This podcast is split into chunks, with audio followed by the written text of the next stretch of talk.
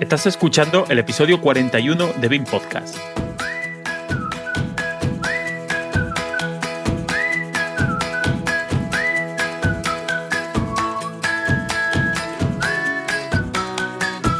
Hoy hablaremos no solo de estándares, ese tema que tanto nos gusta y al que hemos dedicado episodios, como por ejemplo los más recientes de, infraestructura, que a fin de cuentas hablaban también de estándares.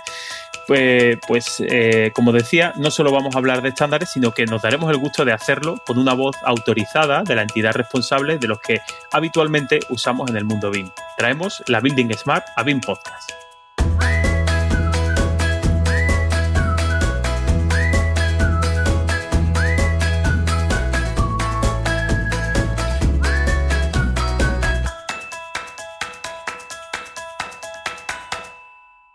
Hola y bienvenido a BIM Podcast, al primer podcast sobre BIM en español, en emisión desde 2015, el podcast que trata de ser smart cada nuevo programa.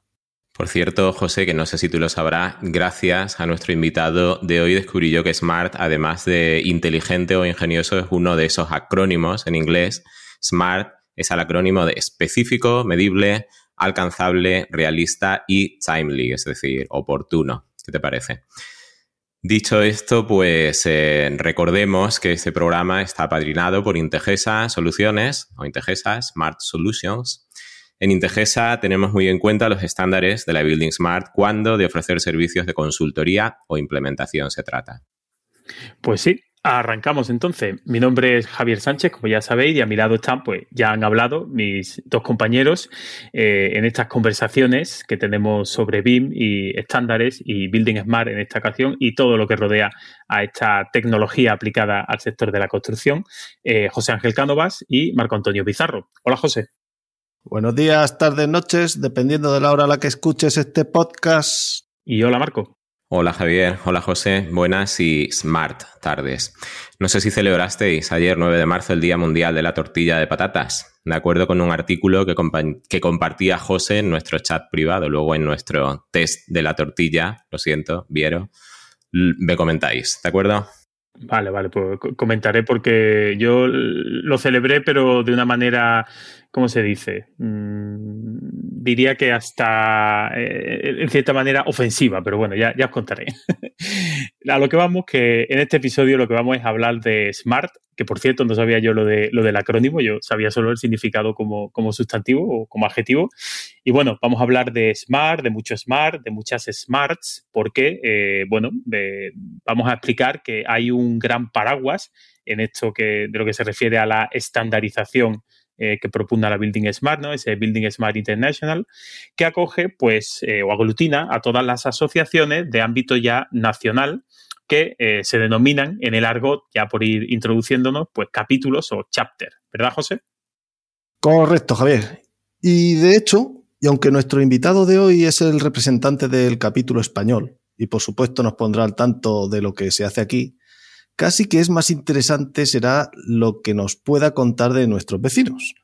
Así que ya va siendo hora de darle la palabra. Marco, your turn. Pues será un honor. Nuestro invitado es ingeniero de telecomunicaciones por la UPV, la Universidad Politécnica de Valencia. Es cofundador y eh, CEO de Laurentia Technologies, una empresa de base tecnológica que nace como puente entre las ideas y las oportunidades en el ámbito de los nanomateriales sostenibles y las TICs, y más relación con lo que hoy hablaremos aquí, tiene el hecho de que sea presidente del Comité Nacional Español de Normalización sobre Building Information Modeling, es decir, BIM, vinculado al Comité Europeo CEN-TC442 y al internacional ISO TC59SC13. Y sobre todo, nuestro invitado fue y es presidente del capítulo español de la Building Smart. Y digo fue y es porque fue presidente antes de ser secretario y secretario antes de volver a ser presidente. Cargo que, eh, pues, de nuevo desempeña desde, parece, junio del año pasado. Sergio Muñoz Gómez, bienvenido. Pues muchas gracias, Marco, muchas gracias, Javier, y, muchas gracias, José, por, la bienvenida y por, bueno, por, por, haber contado conmigo para, para vuestro podcast y para contaros, bueno, pues todo lo que queráis saber sobre, sobre Building Smart y sobre el mundo de, la estandarización. Pues sí, Sergio, un placer también, por supuesto, en, mi nombre tenerte por aquí. Bueno, porque si has escuchado algún episodio nuestro, pues sabes que en BIM Podcast solemos hablar mucho de IFC, algo de BCF y en ciertas ocasiones, eh, ocasiones pues hemos tocado puntualmente ¿no? otros, otros estándares promovidos por Building Smart. Solemos citar a la Building Smart, tanto al capítulo español como al internacional, así que eh, pues estamos podríamos decirse, obligado a dedicarle un programa en específico a, esta, asociación y bueno, qué menos que, contar con su presidente y, vamos a decir, con un histórico, ¿no? Eh, normalmente en esta primera parte le solemos pedir al invitado pues que dé algunas frases, algunas puntualizaciones, ¿no? De, para, presentarse, ¿no? Y en este caso, pues quizás te va a tocar eh, tener eh, un poquito de más trabajo porque vienes en calidad, digamos, en representación tuya como persona física, pero también un poco en representación de la asociación, ¿no? Entonces, bueno, nos gustaría que nos, diese, nos dieses una pincelada sobre eh, quién eres tú un poco, cómo ha, derivado un ingeniero de Teleco dedicándose un poco al, mundo, que te lo habrán preguntado un montón de veces, al mundo de la edificación o a los estándares, y qué es, eh, en pocas palabras, la, Building Smart.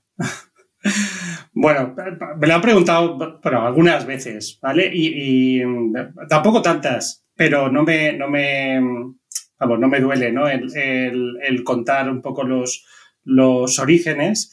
Em, yo en, el año 2006 eh, aterricé en un centro tecnológico de la construcción que había en Valencia, se llamaba AIDICO, eh, donde bueno, pues se hacían eh, proyectos de investigación y de innovación relacionados con el sector de la construcción, pues desde materiales, temas de seguridad y salud, temas de control de calidad en obra, vamos, muchos temas muy diversos.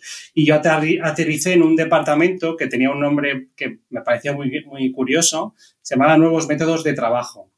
Nuevos métodos de trabajo, un poco lo que intentaba era ver cómo las TICs podían ayudar a ciertos procesos dentro del sector de la construcción. Y ahí hacíamos cosas muy diversas. Yo me acuerdo que desarrollamos en su momento una, una plataforma software de gestión de seguridad y salud en obra que aparte de elaborar el plan de seguridad y salud, pues poníamos cámaras en la obra, que, detectaba pues ciertas cosas, que enviaba SMS, En aquel momento, pues al responsable de seguridad y salud si, si pasaban ciertas, ciertas incidencias, ¿no? Podríamos decir. O también hicimos otro, otro desarrollo para control de maquinaria eh, con nuevos interfaces, con gestos. No sé si os acordáis de, Microsoft Kinect, ¿no? que tenía eh, este interfaz ¿no? para capturar gestos, bueno, pues eso lo llevábamos nosotros a, ver cómo eh, pues podía gestionar o podía manejar un, operario, a lo mejor una grúa, ¿no? Eh, ese tipo de cosas. Y dentro de, esas cosas había otra línea, digamos, de, de investigación que es la que se, bueno, pues llamábamos interoperabilidad, ¿no? En la edificación o intercambio de datos, ¿no? En, la edificación, muy enfocado en aquel momento en, edificación. De hecho, yo, yo, llego, yo llego aquí en mayo, en el mes de mayo, me parece, de 2006, y cuando aterrizo allí me encuentro que organizábamos nosotros un congreso europeo que era bianual, eh, llamado eh, European Conference eh, on Product and Process Modeling, donde una de las temáticas era BIM, que era una cosa que yo no había oído pues, en mi vida. Pero el caso es que ese mes de septiembre en Valencia, pues organizamos ese congreso, donde vino pues, gente de todo el mundo a contar sus, sus líneas de trabajo de innovación y había algunas que estaban bueno, pues enfocadas hacia, hacia BIM. Y a partir de ahí, pues digamos, donde me enganché, ¿no? A ese, al mundo BIM, pero muy enfocado, o al menos inicialmente muy enfocado, al intercambio de información entre aplicaciones, ¿vale? Eh, digamos, muy enfocado a lo que sería, a lo que es IFC, ¿vale? hoy, en día.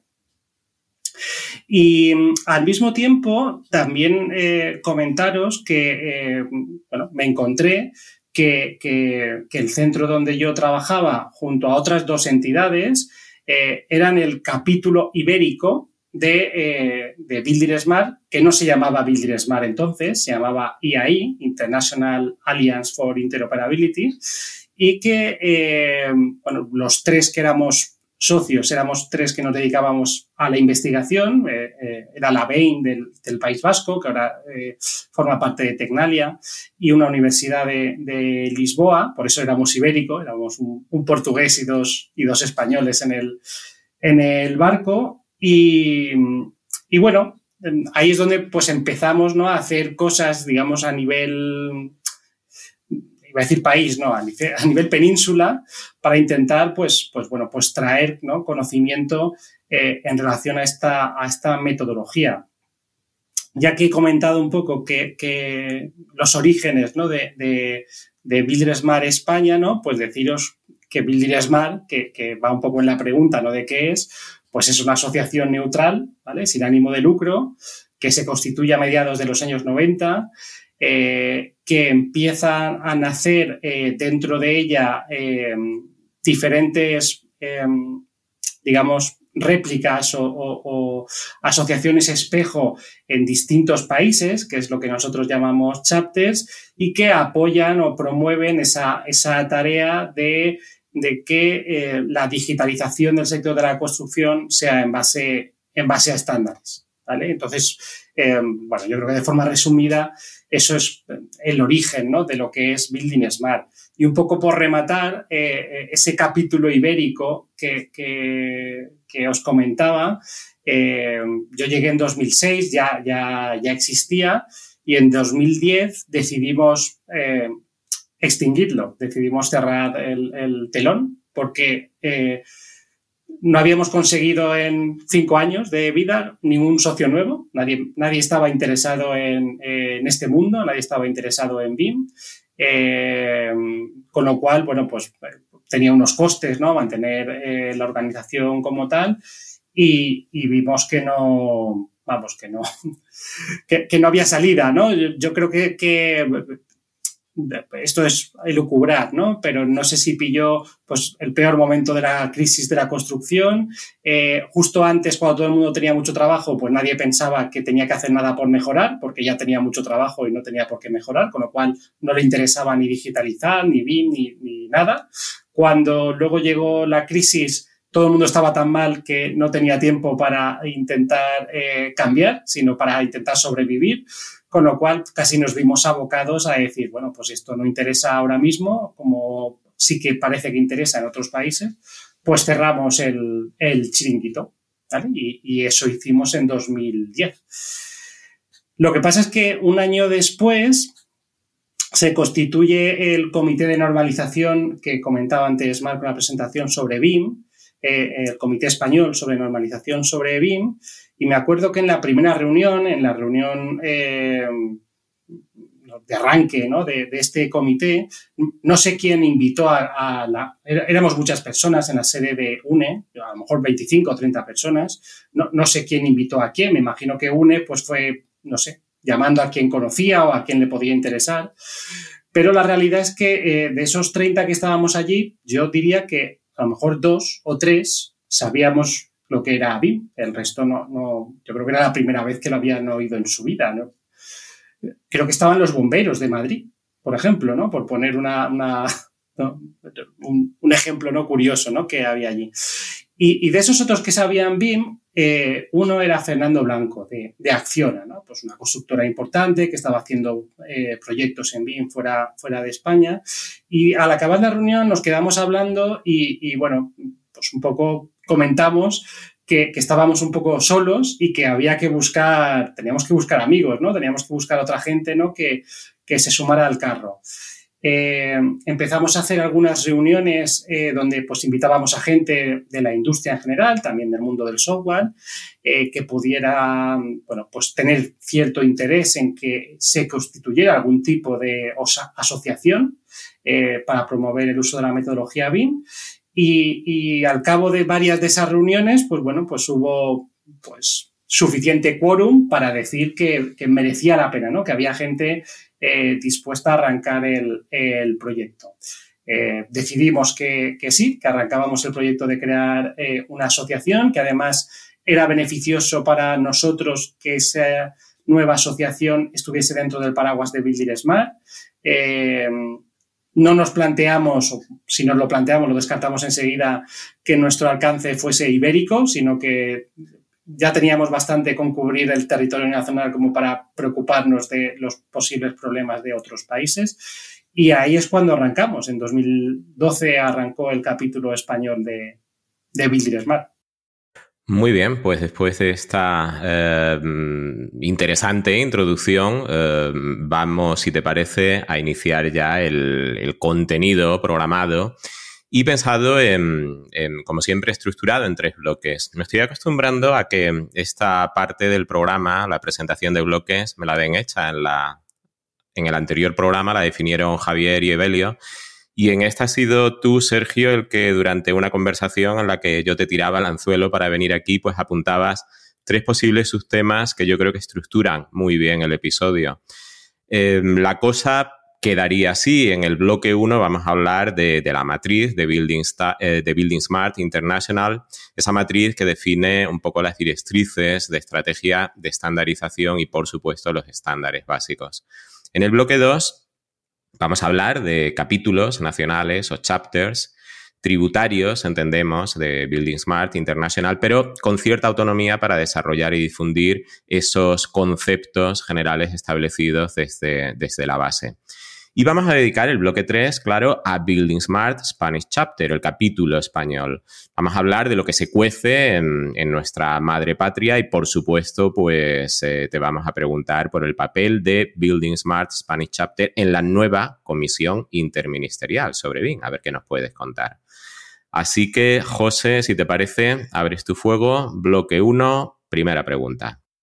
Building Smart International el, bueno, ya sabéis que a mí me gusta empezar siempre por el principio. Y aunque Sergio ha hecho una muy buena introducción, pues haciendo valer esa máxima de que BIM Podcast es un programa para todos los oyentes, ya nos has explicado en pocas palabras que en la Building es más. Pero yo querría que nos ampliaras un poco esa información a nivel básica y explicada para quien pudiera no conocer la organización o hacerlo o no hacerlo más que de oídas para qué sirve, cómo se organiza, qué actividades realiza, quién puede formar parte y cómo. Vale, vale, bueno, pues eso, es un montón de cosas, ¿no? Sobre, sobre quién es Building Smart o, qué es Building Smart. Em, para empezar, a mí me gusta mucho, no sé si conoces, bueno, la, diapositiva esta famosa de la curva de, de McLeamy, ¿vale? Esta que, que, al final un poco relaciona que cuanto más esfuerzo dediques al principio, menos te costará hacer cambios, ¿no? Al, final, básicamente. Eh, bueno, pues es de Patrick McLeamy, que, es el presidente eh, de Building Smart International eh, durante, bueno, desde, mucho, desde hace muchos años, es fundador de Building Smart International. Y él dice una cosa que, que, es muy simpática, que lo repite siempre, y él dice que define a Building Smart como Building Smart es, para él es IFC, IFC para él es International Friendship Club, ¿vale? Es un club internacional de amigos, ¿vale? Ese juego de palabras para un poco decir que eh, Smart es un sitio donde mucha gente con intereses eh, similares, aunque representan organizaciones muy diferentes, pero que las personas tienen intereses muy similares de, de países muy diferentes, pues se juntan para intentar eh, hacer cosas importantes, ¿vale? Hacer cosas grandes, ¿vale?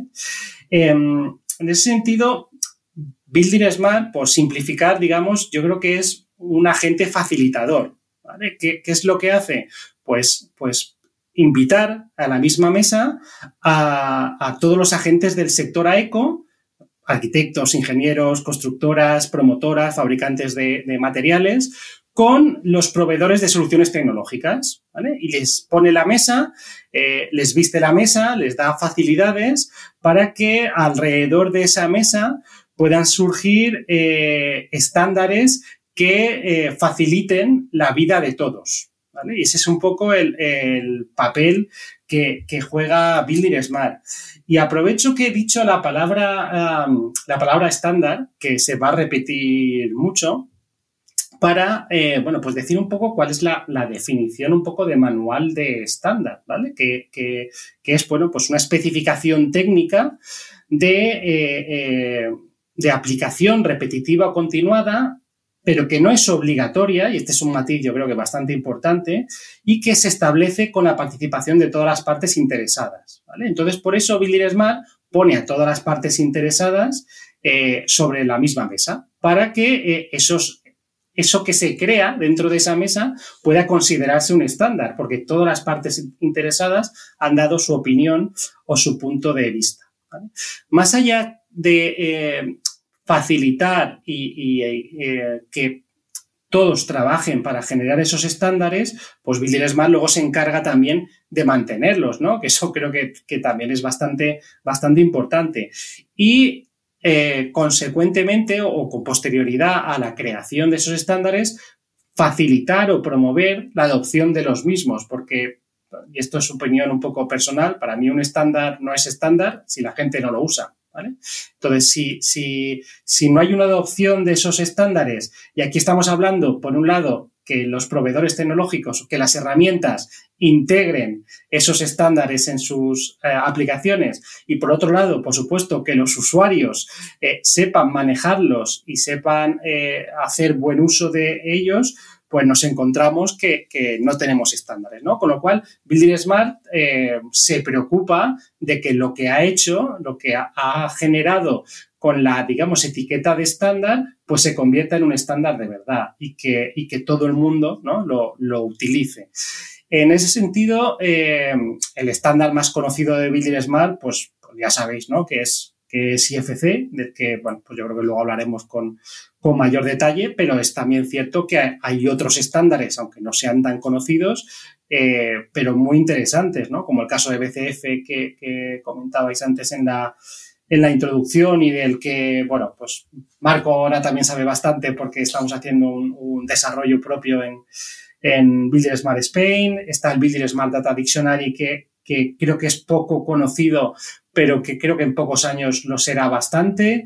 Eh, porque bueno, va a permitir mapear sistemas de clasificación con el esquema de IFC y yo creo que eso es algo eh, que va a ser muy interesante.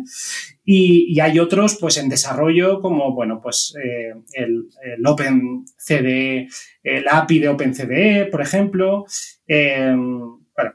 Es decir, que, es mucho más allá que, IFC, ¿vale? Aunque evidentemente IFC es el más importante. Y otra cosa que, hace Builder Smart a veces es la generación de, algunos informes o, white papers sobre temas, eh, bueno, pues como Bini His, ¿no? Generó uno no hace mucho, sobre, sobre el gemelo digital eh, eh, también bueno, pues genera este tipo de documentos que, eh, bueno, por un lado divulgan, eh, sientan un marco ¿no? inicial para toda, para toda la industria y que, y que, bueno, pues es un poco el papel ¿no? que tiene Builder Smart de situar, de situar las, las cosas, ¿vale? Y, y, por rematar un poco, porque la pregunta tenía muchas cosas, ¿vale? Muchos, muchos detalles, por rematar un poco de cómo, cómo se organiza, quiero diferenciar en que hay como, mm, digamos, dos líneas, ¿vale? Que van en paralelo.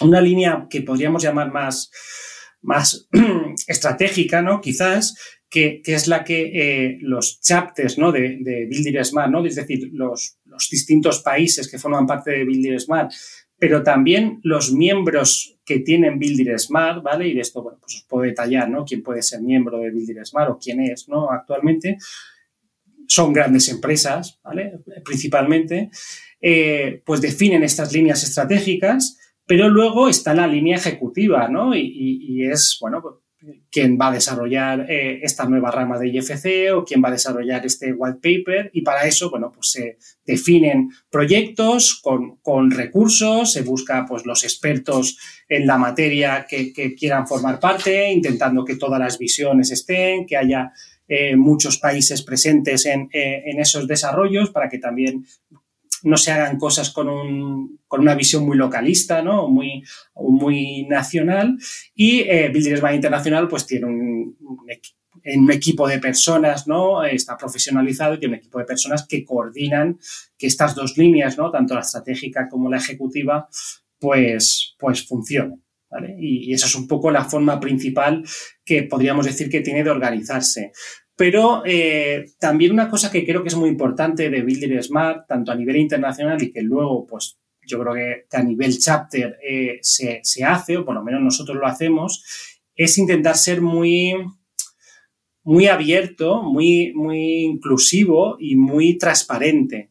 Eh, Smart organiza anualmente dos, dos, dos summits, ¿no? dos, dos encuentros que duran alrededor de, una semana. Eh, antes, eran, eh, antes eran siempre presenciales, a día de hoy son, son virtuales. Eh, se espera que en otoño de este año vuelva la, presencialidad.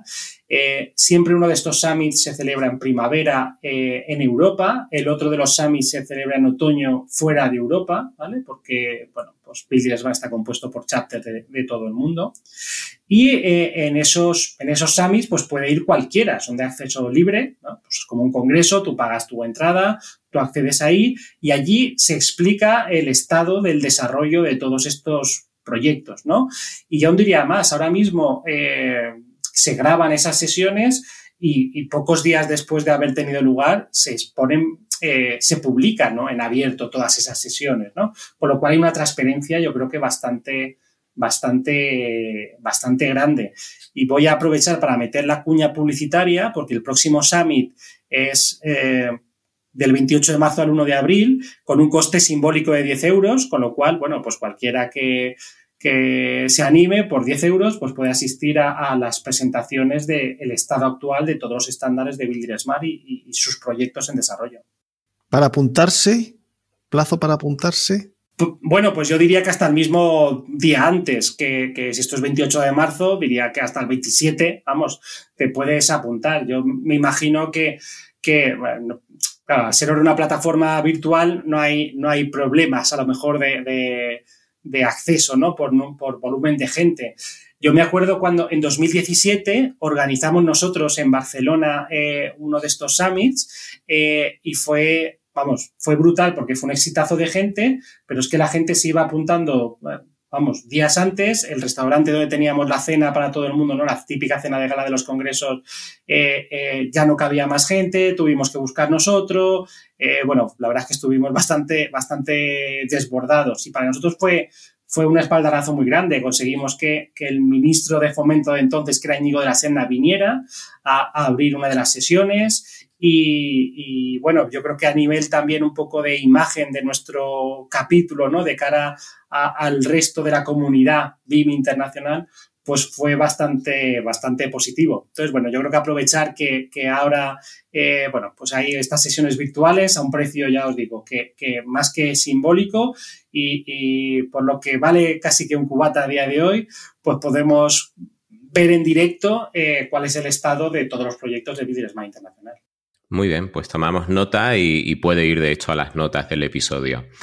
Bien, vamos a abrir el melón de los estándares hablando del, estándar por antonomasia. Por cierto, que me ha gustado mucho eso de International Friendship Community, que además hila muy bien con el anterior episodio de BIM Podcast dedicado a comunidades. Bueno, IFC es también el Industry Foundation Classes, es decir, el, estándar principal, el que toma mayor protagonismo en la esfera de Building Smart.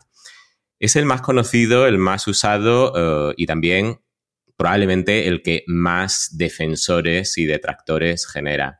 Yo no sé si a estas alturas ya te aburre o te motiva hablar de este formato, pero si estamos hablando de Building Smart International, la pregunta es obligada.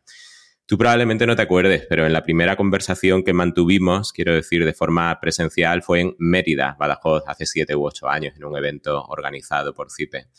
Te preguntaba yo por la esperanza de vida del IFC. El IFC no tenía en ese momento el protagonismo que tiene ahora.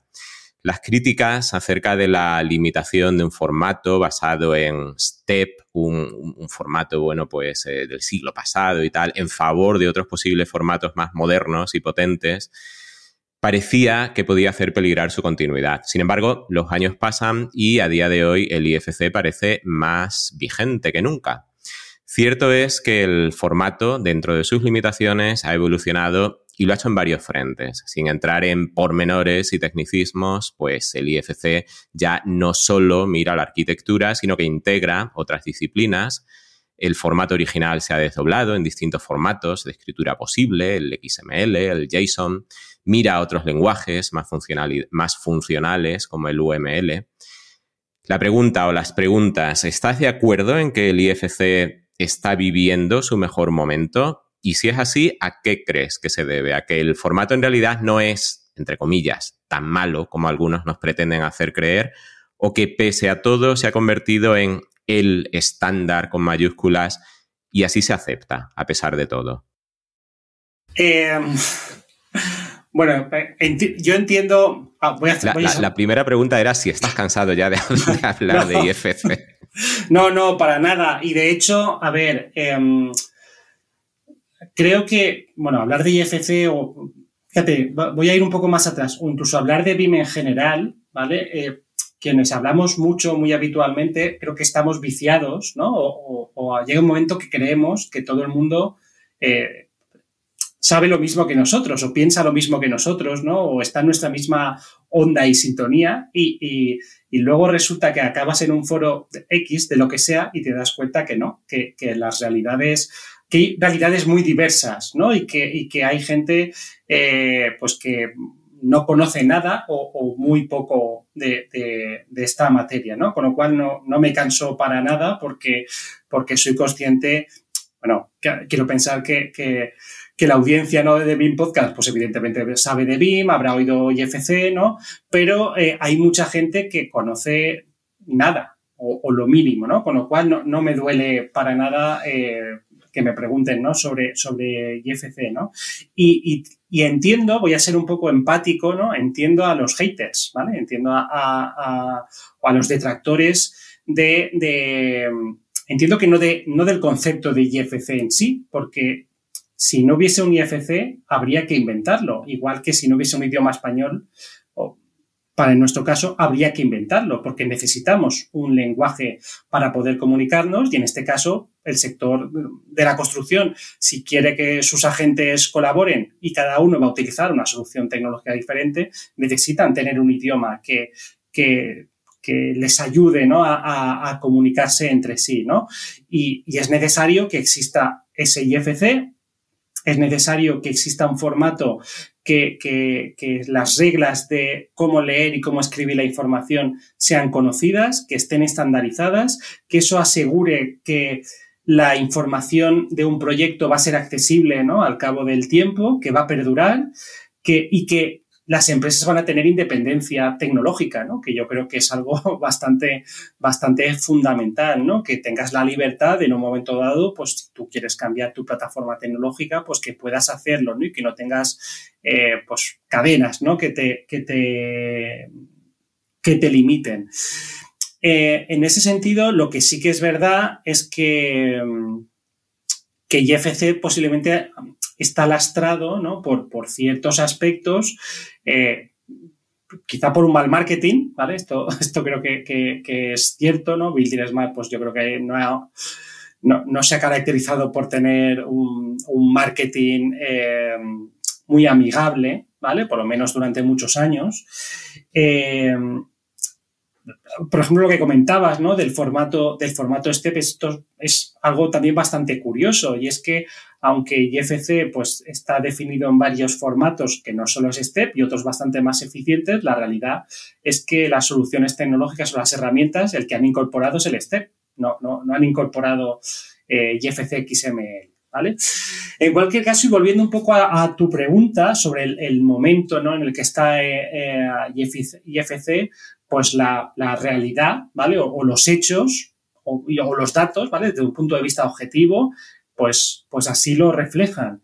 Em, por ejemplo, es cierto que cada vez más cliente, tanto público como privado, demanda que los entregables de los modelos sean en formato IFC, ¿vale? Y de hecho, por ejemplo, la Unidad de Cataluña lo tiene recogido en su mandato BIM, que así tiene que ser. Eh, y de datos extraídos ¿no? del Observatorio de la Comisión Interministerial, pues te aparece que cerca de un 70% de las licitaciones con requisitos BIM eh, requieren eh, que el entregable sea el modelo en IFC. ¿vale? También piden un nativo, ¿no? Pero piden el modelo en IFC. Desde el punto de vista tecnológico, Building Smart tiene como una especie de, de listado de soluciones que, trabajan con IFC, ya sea para importar o exportar o que de algún modo eh, leen eh, información en este formato o la escriben y creo que son más de 300.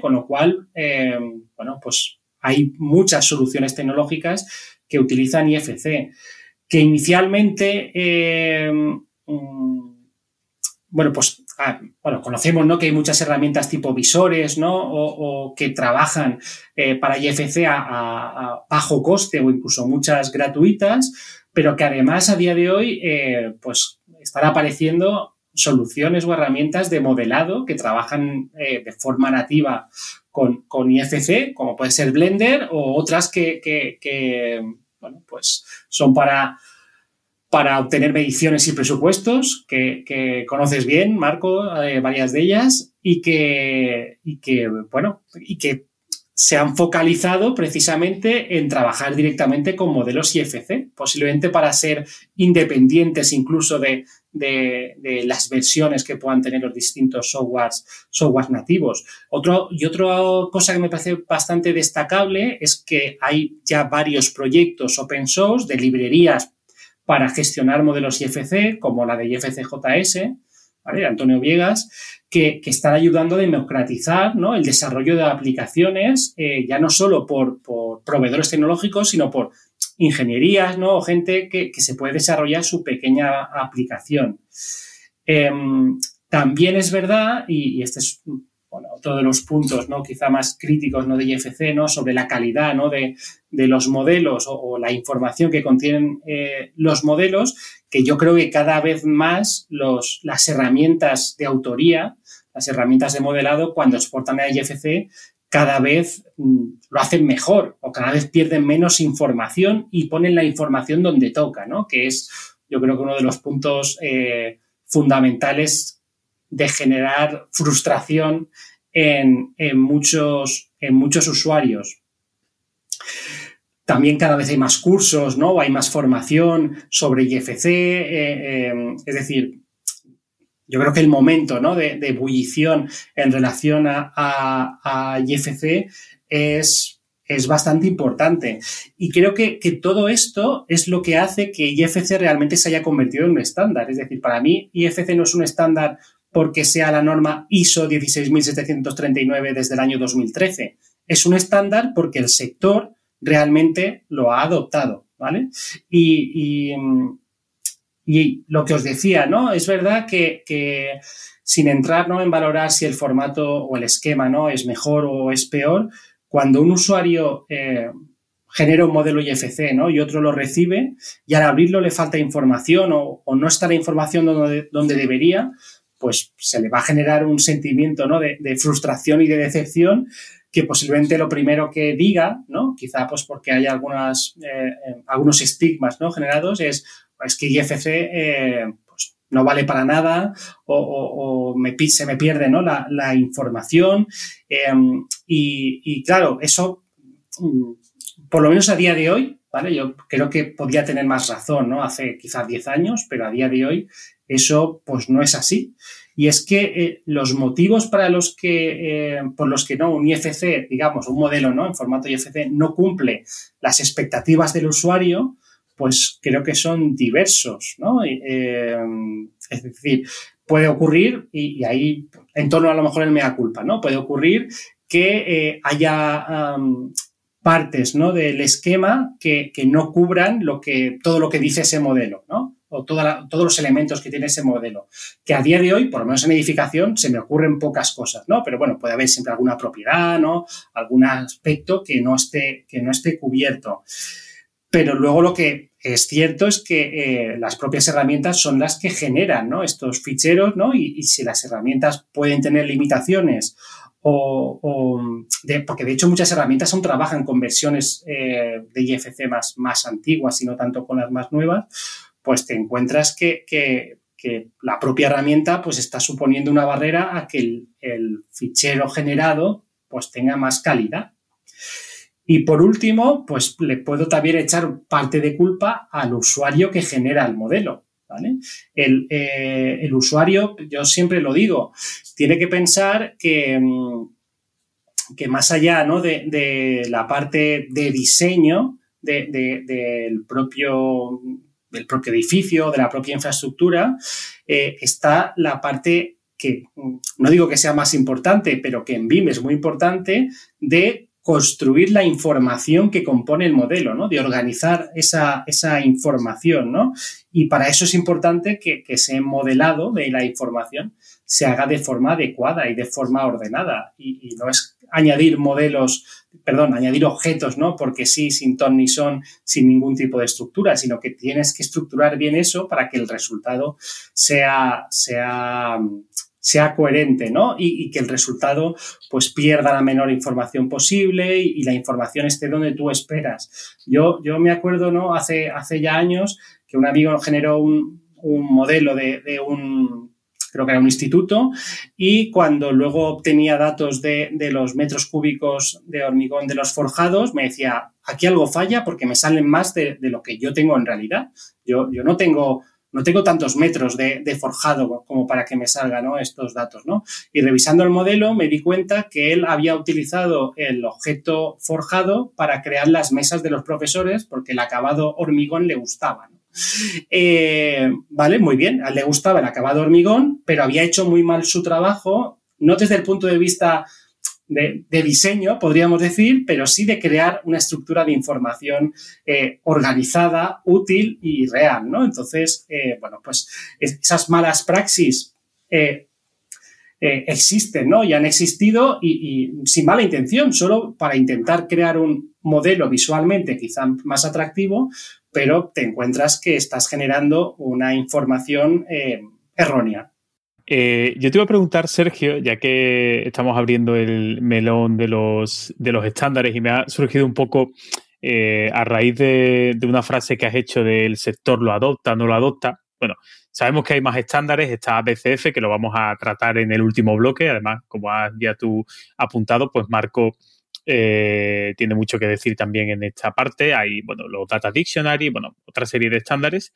yo te quería preguntar, digamos, por eh, una fase un poco más embrionaria, ¿no? Al, propio estándar que ya se produce, ¿no?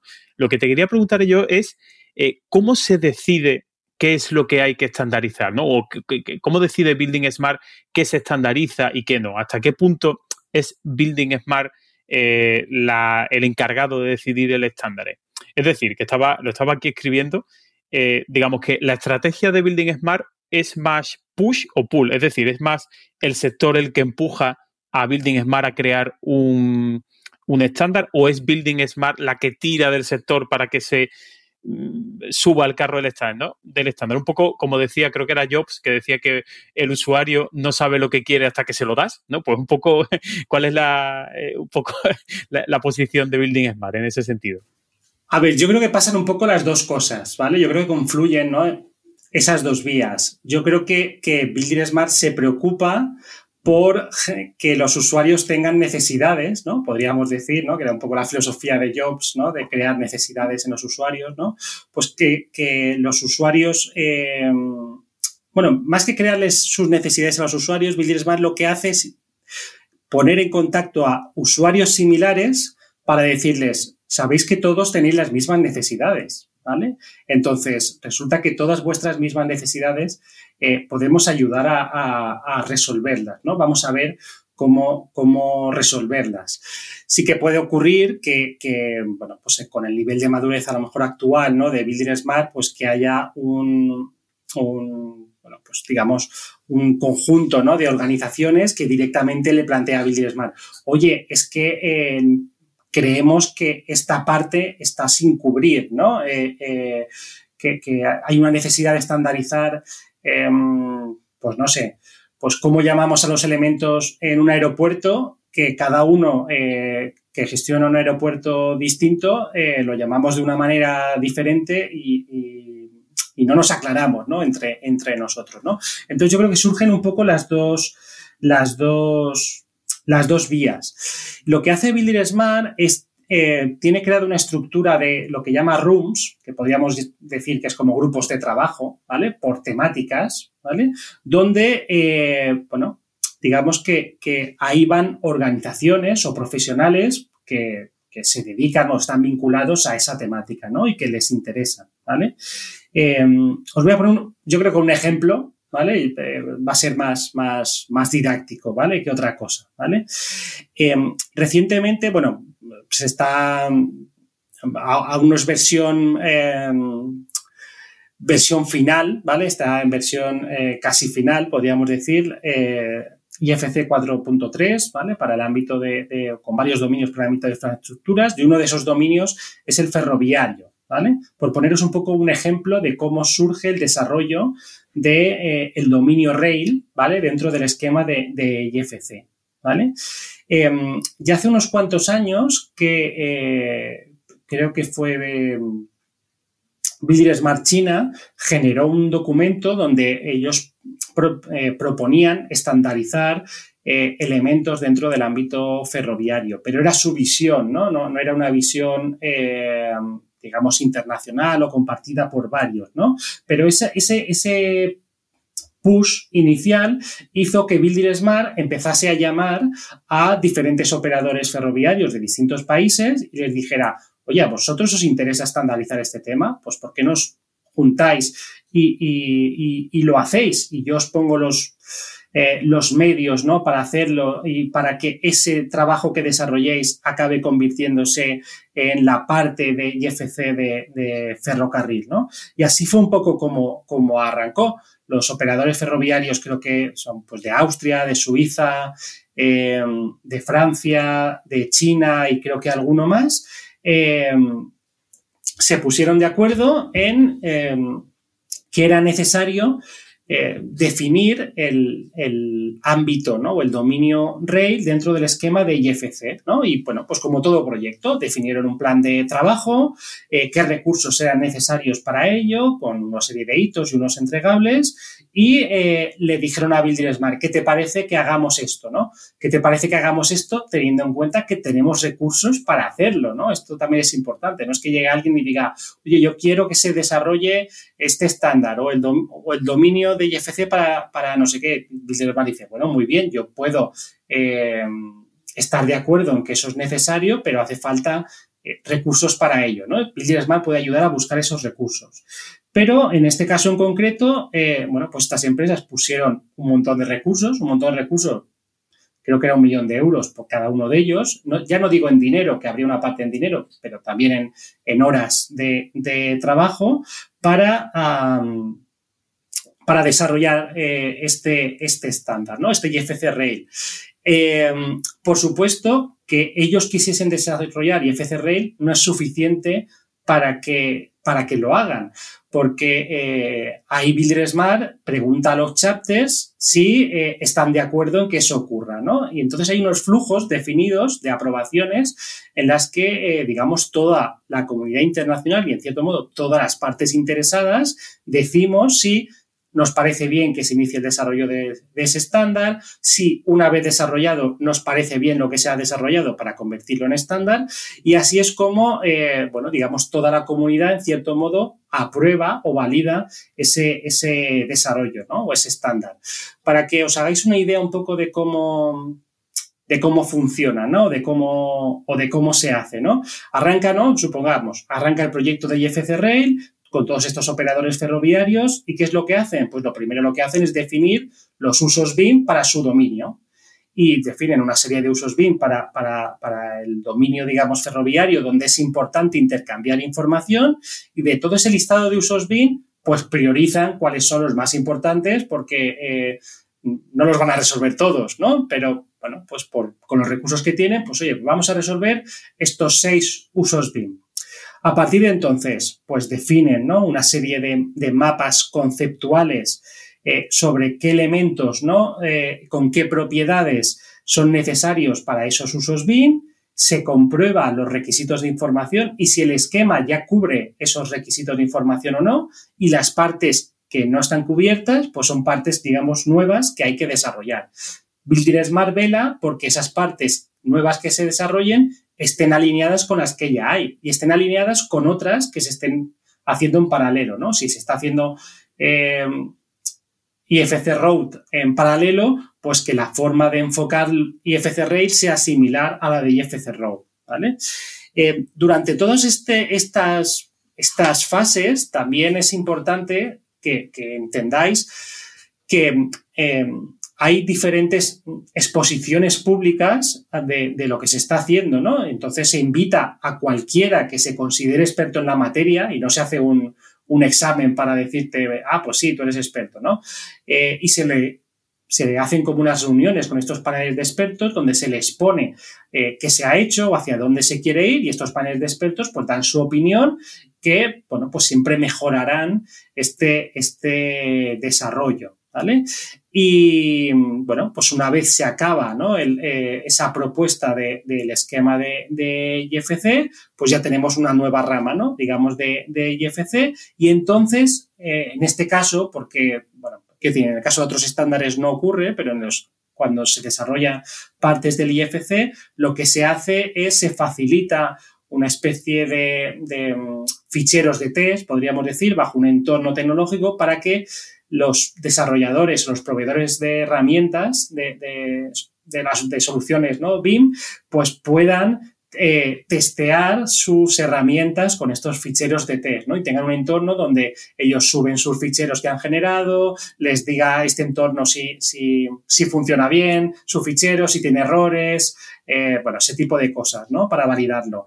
Y, aprovecho para hacer una pequeña eh, reflexión y es que envidio, envidio bastante a otros, a otros países, ¿vale? Eh, em, es decir, esto que he dicho bastante, ¿no? bastante rápido, ¿no? De que estos operadores ferroviarios han puesto un millón de euros cada uno, al final para desarrollar algo que no es para ellos, ¿vale? Es para desarrollar algo que es para todo el mundo. O sea, ellos han puesto dinero de su bolsillo para desarrollar algo que vamos a usar todos o que van a usar todos los operadores eh, ferroviarios del mundo, pero también las ingenierías, las constructoras que trabajan en ese, ¿vale? En ese ámbito, ¿no?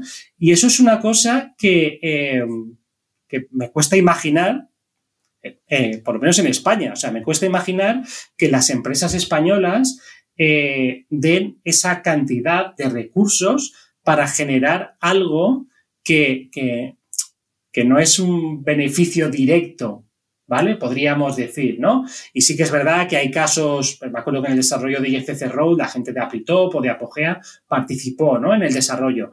Pero, pero vamos, que creo que es bastante, mm, vamos, no, hay esa cultura eh, en España de dotar recursos para, este tipo de cosas, ¿vale? Y, y eso, vamos, lo veo en nuestros propios proyectos eh, locales, podríamos decir, de nuestro propio chapter, donde queremos desarrollar algo y, viene gente súper valiosa de empresas muy grandes, pero su contribución lo hace en su tiempo libre. Porque su empresa grande no le da un 5% de su tiempo para que lo dedique a esto, porque esto no da beneficios para su empresa. esa es la realidad. ¿vale? Y ese es un bueno, a, mí me da mucha envidia, ¿vale? De, otros mercados o de otros países y de otras culturas, de que eh, hay un, beneficio ¿no? común, eh, en este caso, pues de mejora del sector y, en el que hay que contribuir. Pues me la dejas votando para iniciar el capítulo 2, el bloque 2, el de los capítulos nacionales o chapters. Porque aunque Marco y Javier ya son socios de la Building Smart y probablemente todo esto lo tienen muy controlado, pero siguiendo la línea de la pregunta con la que comenzábamos, con la que comenzábamos el primer bloque, los capítulos nacionales of chapters, ¿qué son? ¿Cuántos hay? ¿Cómo se organizan? ¿Qué relación tienen con la Building Smart International? Vale, vale. Antes os comentaba que, digamos, eh, como sé, bueno, por lo menos os he tratado de, explicar, en diferentes aspectos ¿no? de, funcionamiento de Builders Internacional intervenimos los chapters, ¿vale? Los chapters somos, pues digamos, asociaciones en cierto modo espejo dentro de cada país, ¿no? De, lo que es Builder Smart. Y eh, dentro, digamos, de la dinámica de Builder Smart, pues asumimos el papel de eh, validar o aprobar eh, los estándares, por ejemplo, y de decidir ciertas cosas. Pero eh, al mismo tiempo tenemos un rol un poco diferente dentro de nuestro, digamos, de nuestro mercado. ¿vale?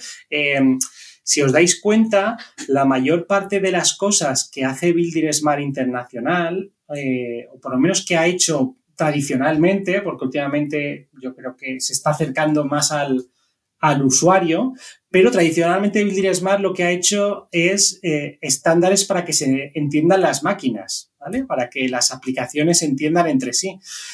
Em, y los, los chapters nos hemos centrado en, el usuario final, en que el usuario eh, pueda adoptar el uso de estos estándares o pueda ah, manejar de forma adecuada estos estándares.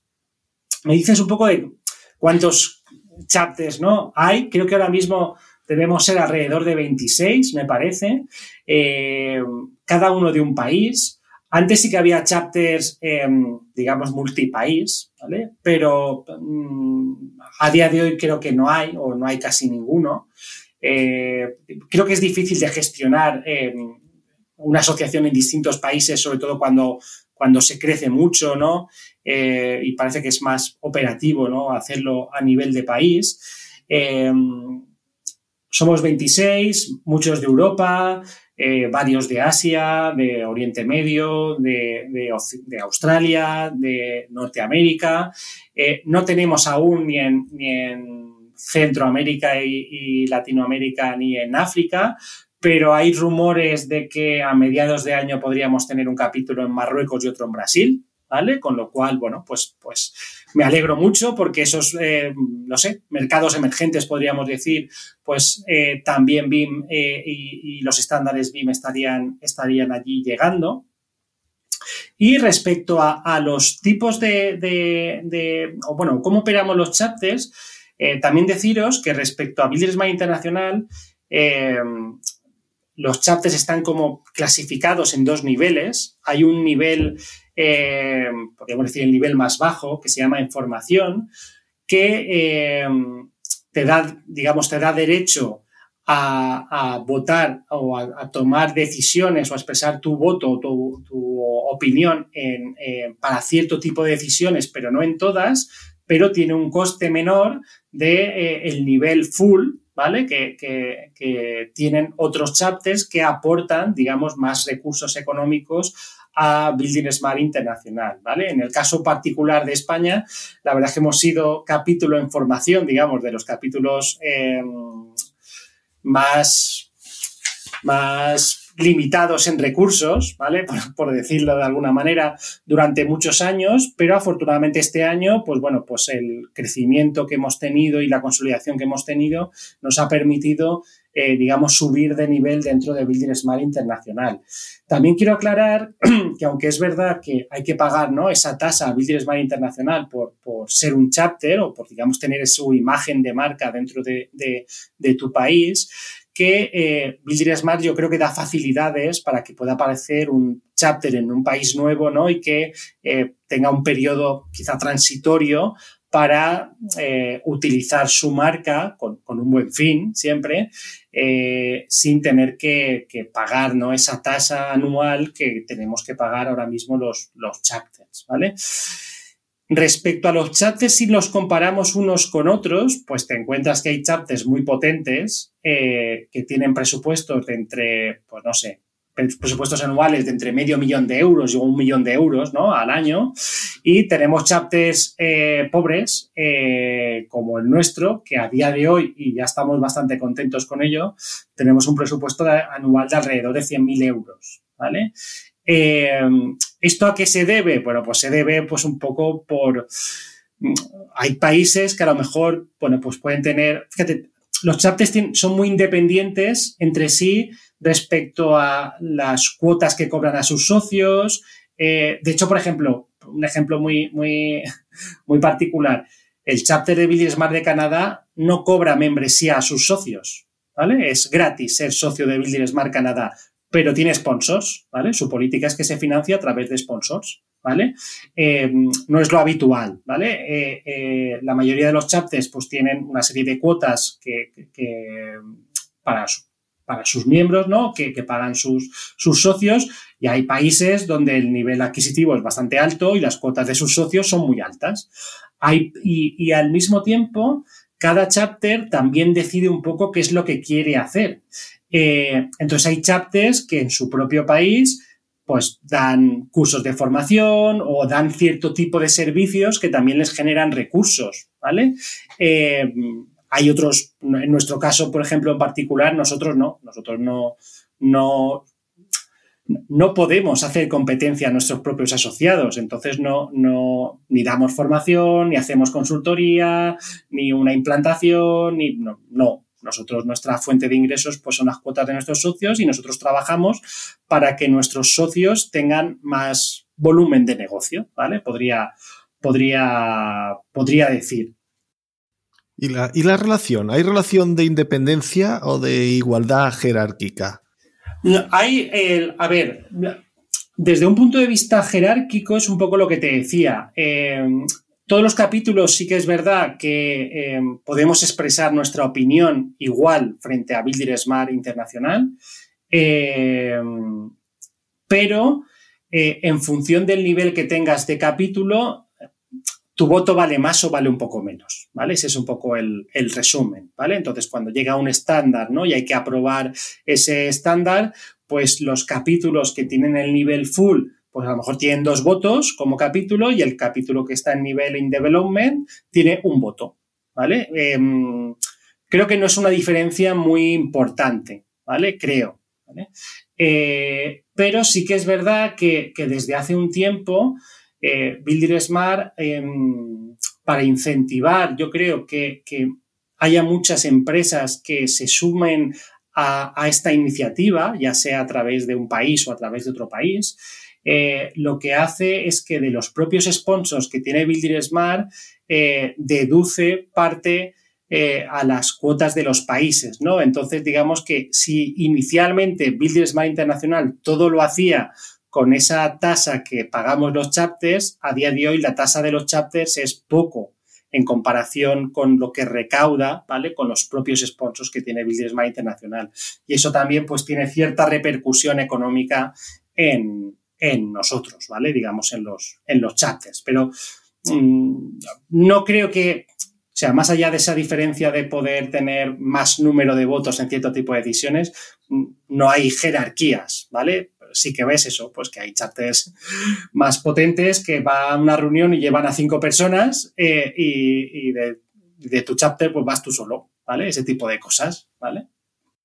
Pues vamos a centrarnos, vamos a dejar un poco esa, visión más internacional, ¿no? Como bien decía, me gusta ese símil de que eh, Building Smart Internacional habla un poco lenguaje máquina y, los chapters son los que hablan con los usuarios, ¿no? O eh, el idioma de, los usuarios precisamente, pues dentro de esa, de esa vocación, pues está, eh, o de, esas funciones, ¿no? Está pues el facilitar, eh, divulgar eh, todo lo que se genera, digamos, a niveles internacionales, traducir, por ejemplo, documentación, ¿no? Que yo pues, tuve la suerte de poder participar en, el proyecto que tuvimos de, traducción de la documentación de, IFC. Pero bueno, hay un montón de, de funciones, ¿no? Y si estamos hablando de en un entorno BIM de colaboración, pues parece lógico que también los propios chapters, eh, digamos que prediquen con el ejemplo, ¿no? Con esa, em, con, esa eh, comunicación. Eh, ¿Hay algún tipo de comunicación, más allá de, de, estar bajo el paraguas de Building Smart Internacional, hay cierta comunicación, vamos a decir, supranacional o regional entre diferentes capítulos. No sé, se me ocurre, por ejemplo, eh, existe algún tipo, por ejemplo, surge una necesidad de la Comisión Europea o surge algún tipo de directiva y los capítulos que forman parte de la Unión Europea o que estarían afectados por esa directiva, si tenéis algún tipo de reunión eh, un poco semilocal, ¿no? vamos a decir.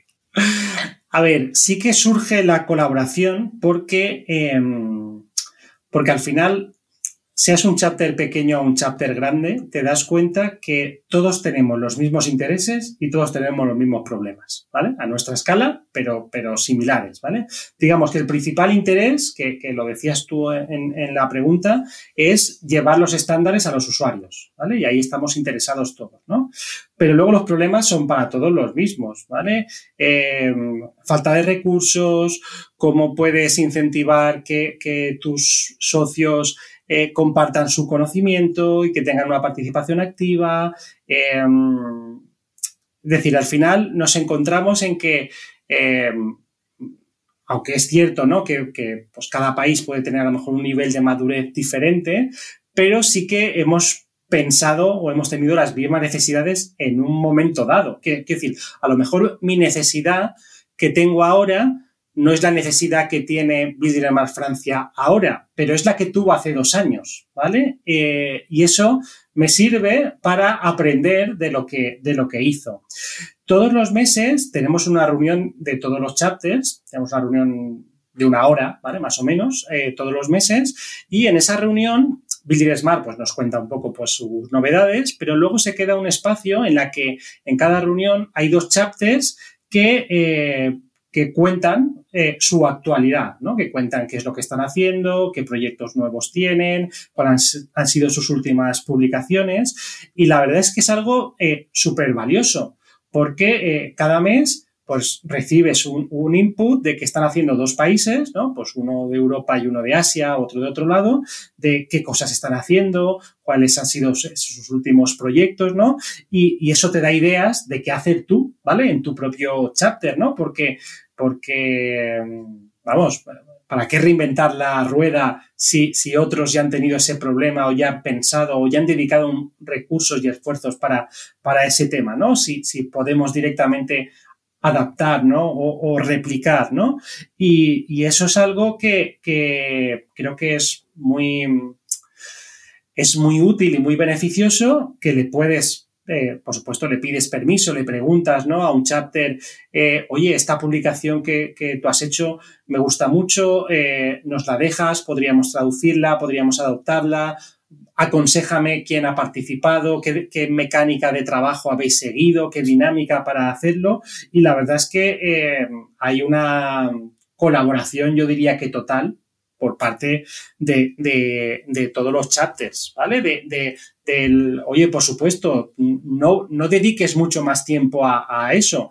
Y, y, y a partir de ahí empiezan a surgir colaboraciones entre, entre los chapters, ¿no?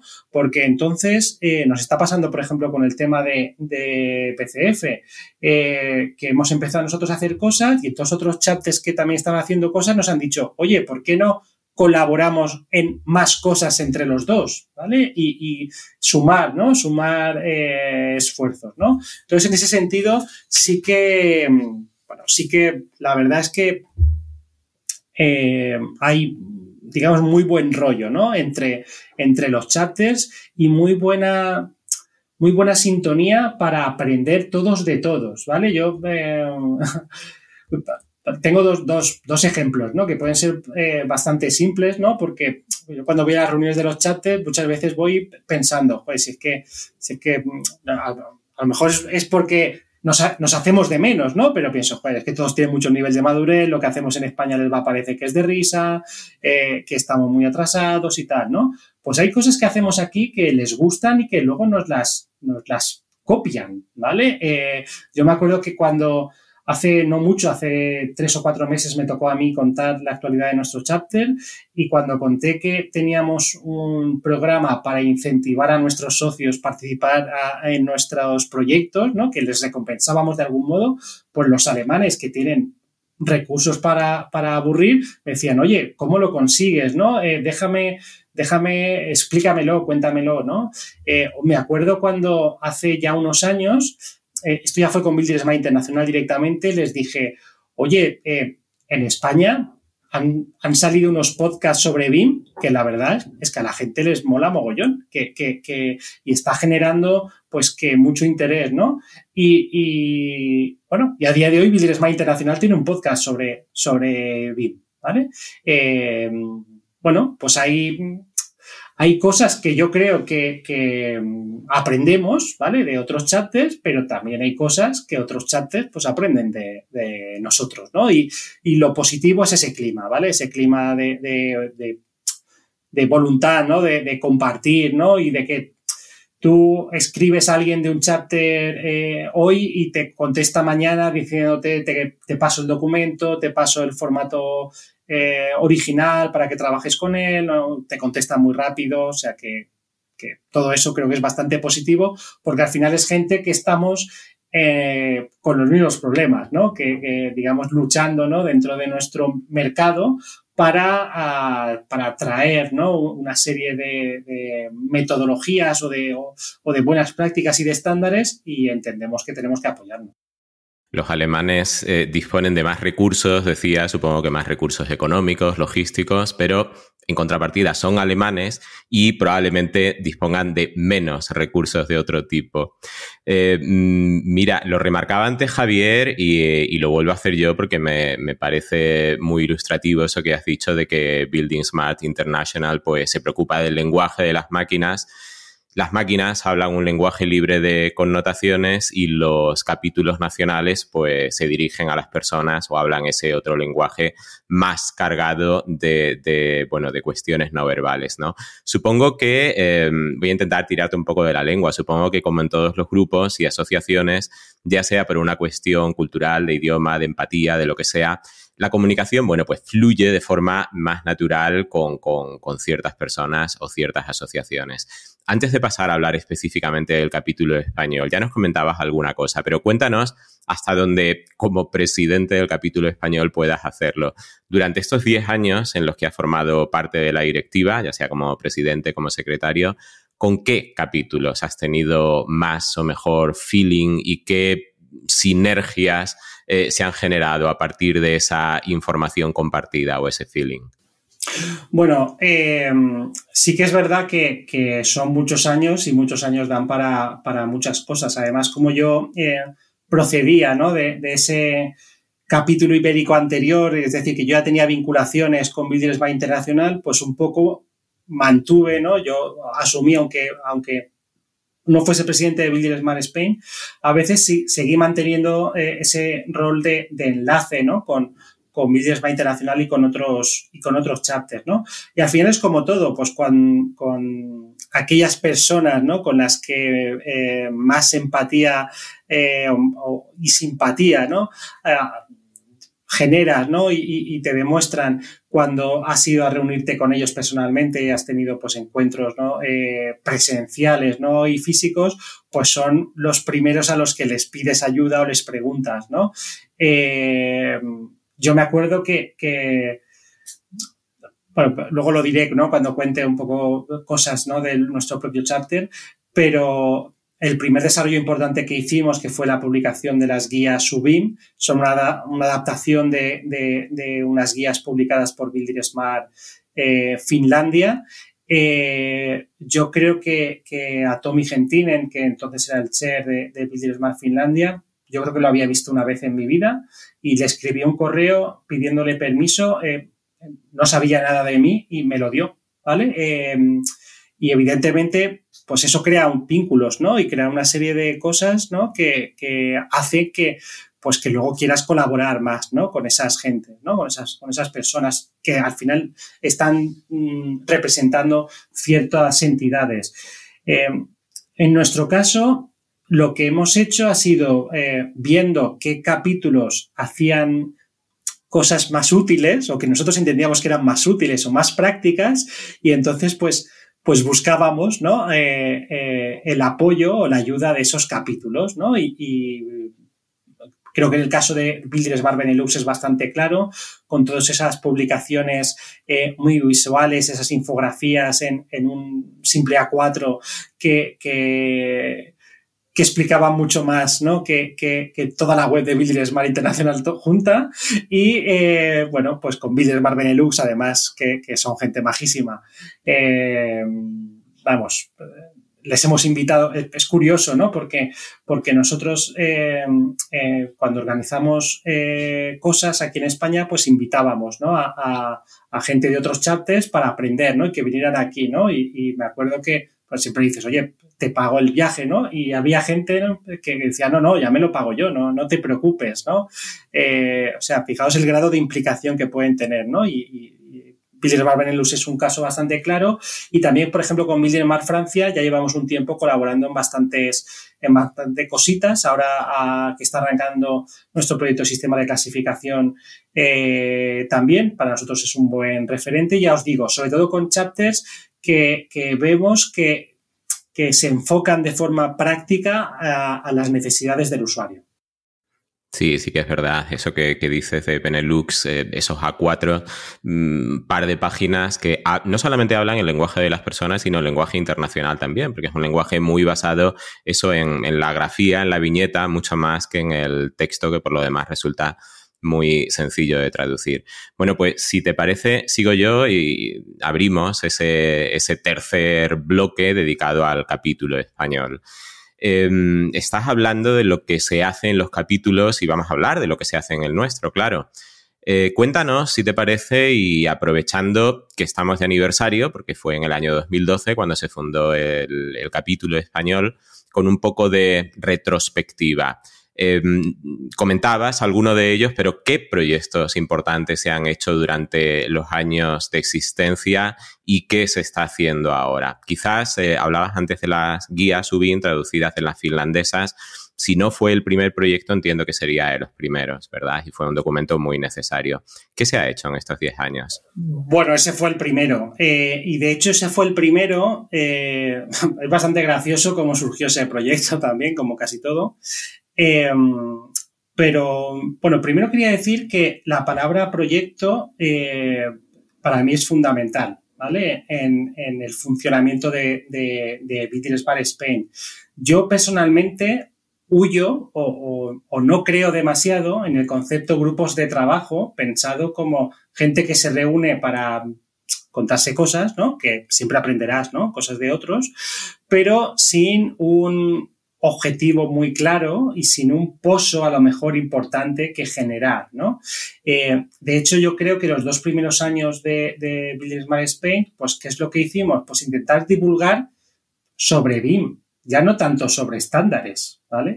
es decir, eh, em, como, decía mi profesor de, de latín, primero comer y luego filosofar, ¿vale? Primero vamos a explicar a esta gente qué, es la metodología BIM y luego ya le explicaré que tienen que estandarizar cosas para poder colaborar, ¿vale? Entonces, los dos primeros años, pues sobre todo nos centramos en, hacer, pues, jornadas, ¿no? E intentar invitar, invitar a gente de, de fuera de España que pudiese eh, pues traernos sus experiencias o gente de España que estaba haciendo proyectos pues en Oriente Medio o en otros países, ¿no? Con requisitos BIM o pequeños pilotos aquí y que, eh, bueno, pues la gente viera pues que esto no era ciencia ficción, ¿no? Y que era, y que era posible. Pero, eh, claro, al final, ¿qué alcance tenía eso? Pues tú montabas una jornada, te iban 100 personas, pues esos 100 pues se llevaban algo aprendido a su casa, pero el sector no eran esas 100 personas, eran muchísimas más, ¿no? Entonces había que hacer otra cosa, ¿vale? Eh, que realmente calara en el sector, ¿no? Y esa otra cosa, pues, tiene que pasar por generar eh, documentación, por generar buenas prácticas, por generar cosas que realmente fueran, fueran útiles, ¿vale? Y ahí es donde, eh, pues dijimos, oye, pues, ¿por qué no generamos unas, unas guías? ¿Por qué ¿Por qué tenemos que escribirlas desde cero si resulta que ya puede haber en el mercado otras que estén bien? Oye, pues estas de nuestros primos finlandeses, pues están muy bien y están en inglés y, están en, cuadernos independientes, de forma que no hace falta que te las leas todas. Si solo te importa eh, la 1, la 4 y la 6, pues solo te lees esas, ¿no? Y bueno, y nos lanzamos a hacer un proyecto colaborativo con creo que 90 voluntarios, ¿vale? Eh, eh, a lo mejor había 5 o 6 voluntarios en cada uno de los 13 documentos que acompañan las guías UBIM y, bueno, hasta que nos empeñamos en que eso tenía que, eso tenía que salir. Y así, y así fue. Y de hecho, el, es curioso porque el día que, presentamos eh, públicamente las guías UBIM, eh, bueno, pues contamos, ¿no? Pues invitamos que viniera alguien del Ministerio de Fomento, vino, vino una persona que era subsecretario del Ministerio de Fomento en aquel momento, y eso dio pie a que, a que nos llevara a, bueno, le dijimos, oye, nosotros nos gustaría contarte más cosas eh, de lo que has oído aquí hoy en 15 minutos que has venido. Eh, nos gustaría pues ir y contarte cosas a tu despacho de qué está pasando en Francia, que ha salido el gobierno a decir que tiene que introducirse BIM en, el sector, que lo hizo Reino Unido hace unos años, que está pasando en Alemania. Y bueno, pues eso provocó que tuviésemos una reunión en el Ministerio de Fomento diciendo que, eh, o explicando qué es lo que estaba pasando en nuestros países de nuestro entorno y años perdón, y meses más tarde se creó la comisión SBIM. O sea que algo debimos empujar o de influir para, eh, yo quiero pensar, para abrir los ojos de, eh, en este caso, del, del, Ministerio de Fomento. ¿vale? Volviendo a nuestros proyectos, eh, a día de hoy tenemos, o sea, os he dicho ¿no? que al principio empezamos muy con la parte de divulgación o de sensibilización, con esas jornadas, y que luego arrancamos la parte de estandarización creando estas, estas guías y a día de hoy tenemos lo que nosotros llamamos, trabajamos como tres líneas en paralelo. Una que es la que, eh, bueno, denominamos, ¿no? Acelerar el nivel de madurez BIM, que lo que intentamos es que el sector eh, ya no solo acoja BIM, sino que lo haga de una determinada manera y hacemos talleres, eh, y colaboramos de forma muy activa con, sobre todo con administraciones públicas, ¿vale? Cualquier tipo de comisión que quieren montar o un cliente público que va a generar un manual para sus proveedores eh, nos pide que se lo revisemos o que, que, supervisemos que los estándares abiertos están bien reflejados en su, en su manual y por tanto en su estrategia. Y para nosotros esa es una parte, yo creo que bastante importante de, de trabajar por, porque eh, el sector adopte los estándares BIM. Luego toda la parte de estandarización donde desarrollamos eh, guías y buenas prácticas. Las últimas publicadas, pues la guía de introducción a la ISO 19650 y el manual de nomenclatura de documentos, ¿vale? Que, que además ahora estamos recogiendo feedback por parte de los usuarios para, bueno, ver en qué poder mejorarlo, que yo creo que es algo también siempre importante. Y ahí, bueno, pues hemos desarrollado una guía para, sobre BCF que eh, publicamos también hace un tiempo y que ahora vamos a ampliar con unos casos de uso. Y estamos ya trabajando pues con nuevas guías, una de sistema de clasificación y otra sobre roles. O sea, vemos que hay aspectos prácticos del día a día que, que son necesarios eh, estandarizar que nadie lo ha hecho y que, bueno, ya que nadie lo ha hecho, pues alguien tiene que hacerlo, ¿vale? Y ahí estamos nosotros.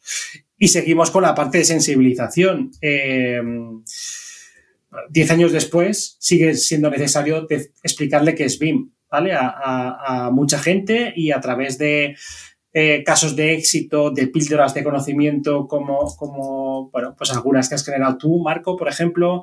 Eh, tenemos dos observatorios, uno de documentos BIM, uno de licitaciones públicas. Eh, bueno, la verdad es que tenemos muchos proyectos en marcha que no serían posibles sin la dedicación voluntaria y la ilusión de, de nuestros socios y, y, lo menos que podemos hacer es reconocer su autoría a, a muy platillo porque, porque son ellos quienes hacen posible que esto, que esto ocurra, ¿no? Y no es fácil porque, porque al final son proyectos, pues como todo proyecto, ¿no? Tú haces un plan de trabajo, defines unos hitos, unas fechas donde tienen que estar los entregables y donde la gente que participa lo hace de forma voluntaria en su tiempo libre y donde no les puedes obligar a que el entregable está en la fecha que tú pre, eh, pensaste hace tres meses. ¿Vale? Eh, y entonces, bueno, pues hay que ser comprensivo y, hay que, eh, bueno, pues entender que la gente hace lo que puede y muchas veces más de lo que puede, ¿no? Y ahí un poco la crítica que hago, no a, no a, las personas que participan en nuestros proyectos, sino quizá a sus organizaciones en algunos casos, de no facilitarles más tiempo para, para este tipo de actividades. Pues cambiamos de tercio. Me pone aquí, Marco, Vamos a hablar de la web de BSSCH. Dicen que las abreviaturas y los cuernos solo los entiende quien los pone. Building Smart Spanish Chapter. Iba a traducir ahora, gracias por el apunte. Cuando uno entra en esa página, además de la información general de la asociación y las referencias a estos proyectos que nos ha citado, encuentra otros recursos, IFC en español, las guías UBIN que has mencionado, pildoritas con artículos de opinión, un observatorio con interesantes datos estadísticos de la implementación de BIN en nuestro país y un apartado de certificación profesional. ¿A quién está orientada toda esta información?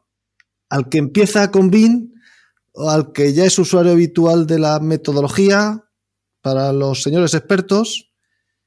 Y por último, ¿qué es el certificado profesional y en qué consiste? Vale. Vale, a ver, eh, es que aquí hay muchas cosas también, ¿eh?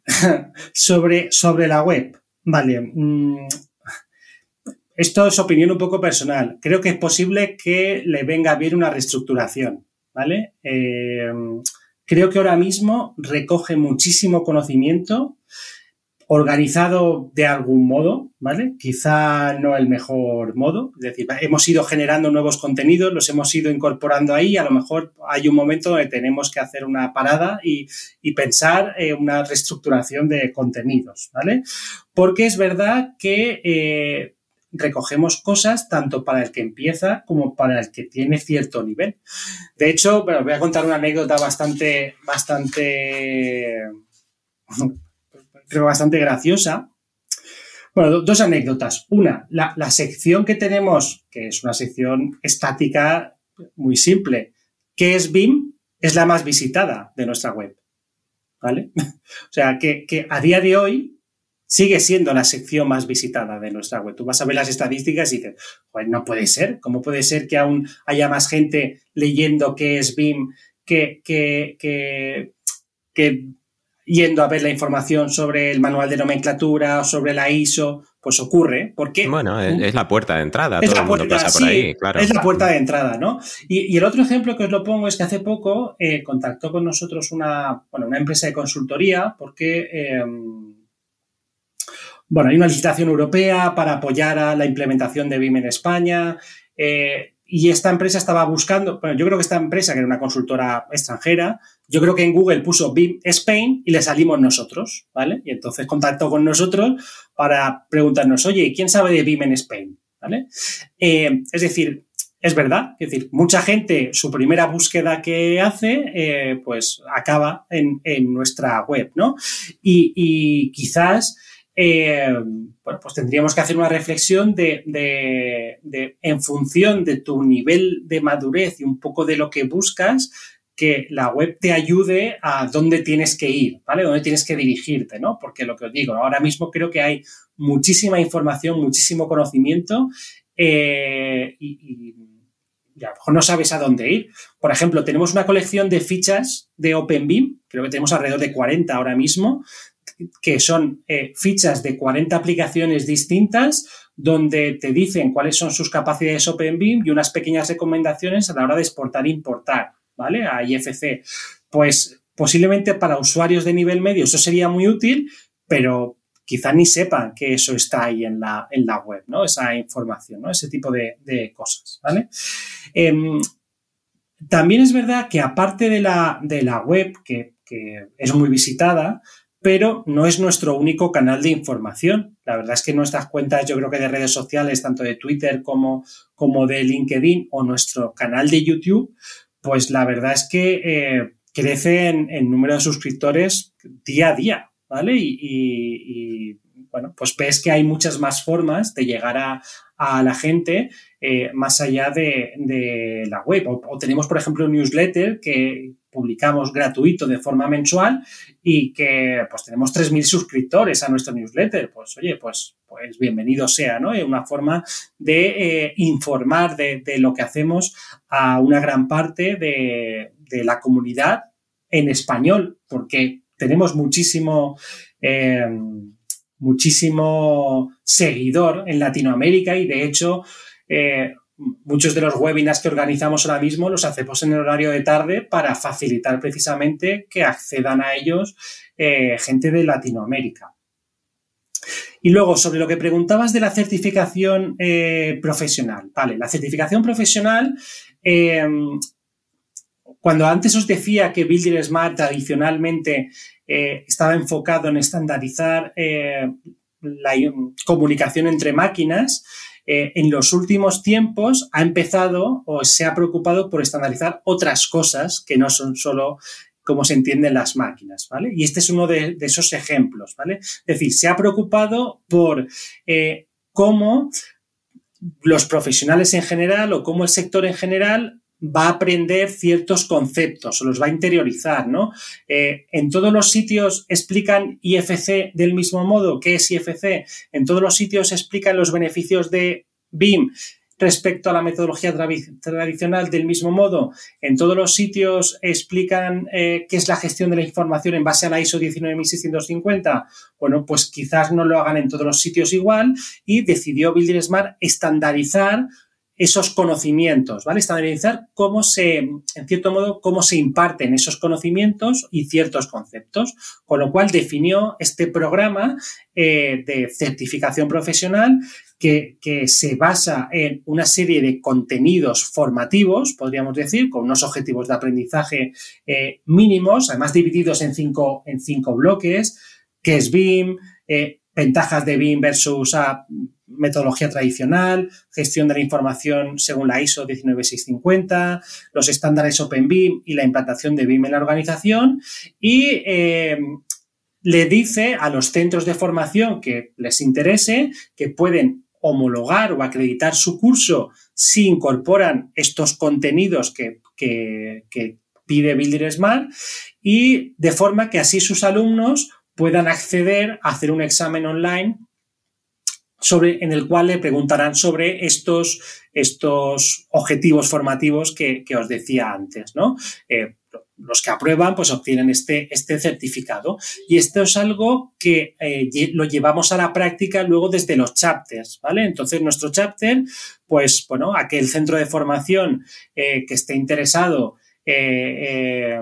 en español principalmente, en que sus estudiantes eh, adquieran estos conocimientos y puedan obtener este certificado, pues bueno, pues se pone en contacto con nosotros, le decimos el procedimiento para obtener esta acreditación y a partir de entonces sus alumnos pueden hacer este, ¿vale? este examen.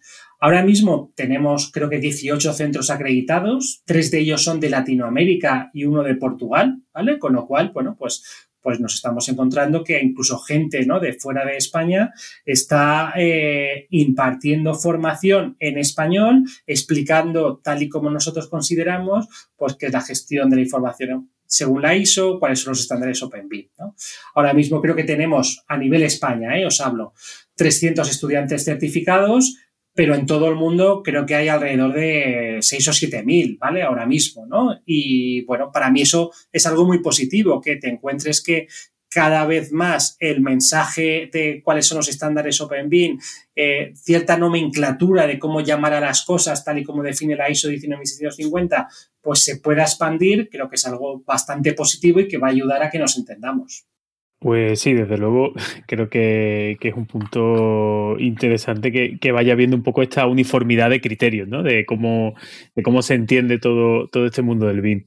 Eh, yo tenía por aquí una última pregunta que me había marcado Marco, un poco en, torno a las comunidades, que ahora si quieres lo abordamos, pero creo que eh, ninguno de los oyentes de España me perdonaría si no te pregunto por esa comisión interministerial que se anunció, yo creo que, no sé si de forma irónica, eh, con un real decreto el, un 28 de diciembre de hace ya casi cuatro años, ¿no? En 2018. Eh, se constituyó en abril y no ha sido hasta hace, pues que recordar, un mes, ¿no? De, el 10 de febrero de, de este 2022, en el que se constituyó el comité técnico que tiene un poco, por lo que recuerdo de la nota de prensa, el objetivo era un poco ah, preparar ese plan de implantación BIM que debería aprobarse el año que viene, en 2023, ¿no? ¿Qué, nos puedes eh, contar sobre esto, sin meterte en ningún lío? bueno, eh, podría meterme en muchos líos, pero voy, a intentar no meterme en ninguno. Em, sí que es verdad, bueno, pues yo soy el primero em, que cree que la comisión interministerial em, ha tenido un perfil demasiado bajo, ¿vale? Durante mucho tiempo, ¿vale? Eh, creo que muchas de las cosas que estamos haciendo en Building Smart Spain las estamos haciendo por dejación de funciones eh, de alguien, ¿vale? desde la administración, ¿vale? Eh, yo creo que se constituyó, afortunadamente se constituyó la comisión interministerial yo me alegré mucho, aunque fuese un 28 de diciembre, eh, me alegré porque, porque además se hacía en un real decreto, es decir, tenía un rango la propia comisión eh, oficial, que era algo que en su momento SBIM no tenía como tal, ¿vale? Con lo cual tenía un rango oficial y para mí eso era muy positivo, era un, símbolo de compromiso, pero luego es verdad que durante bastante tiempo eh, la comisión no, tuvo actividad, por lo menos pública, ¿vale? Eh, y yo creo que no pública debió tener poca, ¿vale? Em,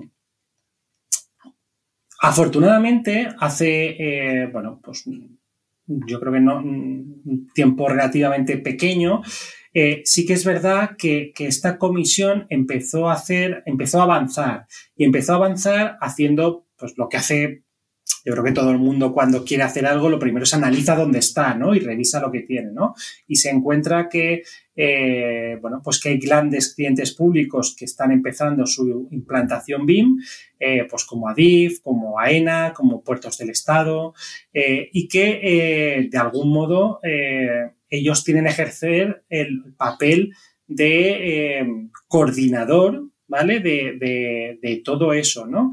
Eh, y, que ese papel de coordinador, aprovechando el aprendizaje que ya se haya obtenido, ¿no? De, esas grandes iniciativas, eh, puede tener un, o puede desembocar en, un resultado de utilidad para el sector público en general en España, ¿no?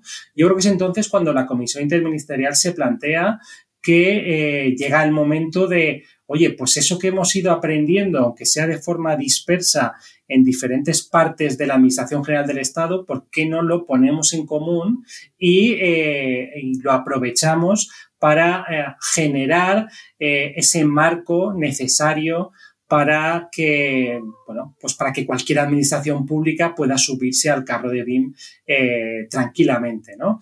En ese sentido, pues, bueno, pues, es un orgullo para nosotros que la Comisión Interministerial nos haya llamado para formar parte de este comité técnico para ayudarles en la labor de definir esta, esta implementación de BIM por parte de la Administración General del Estado.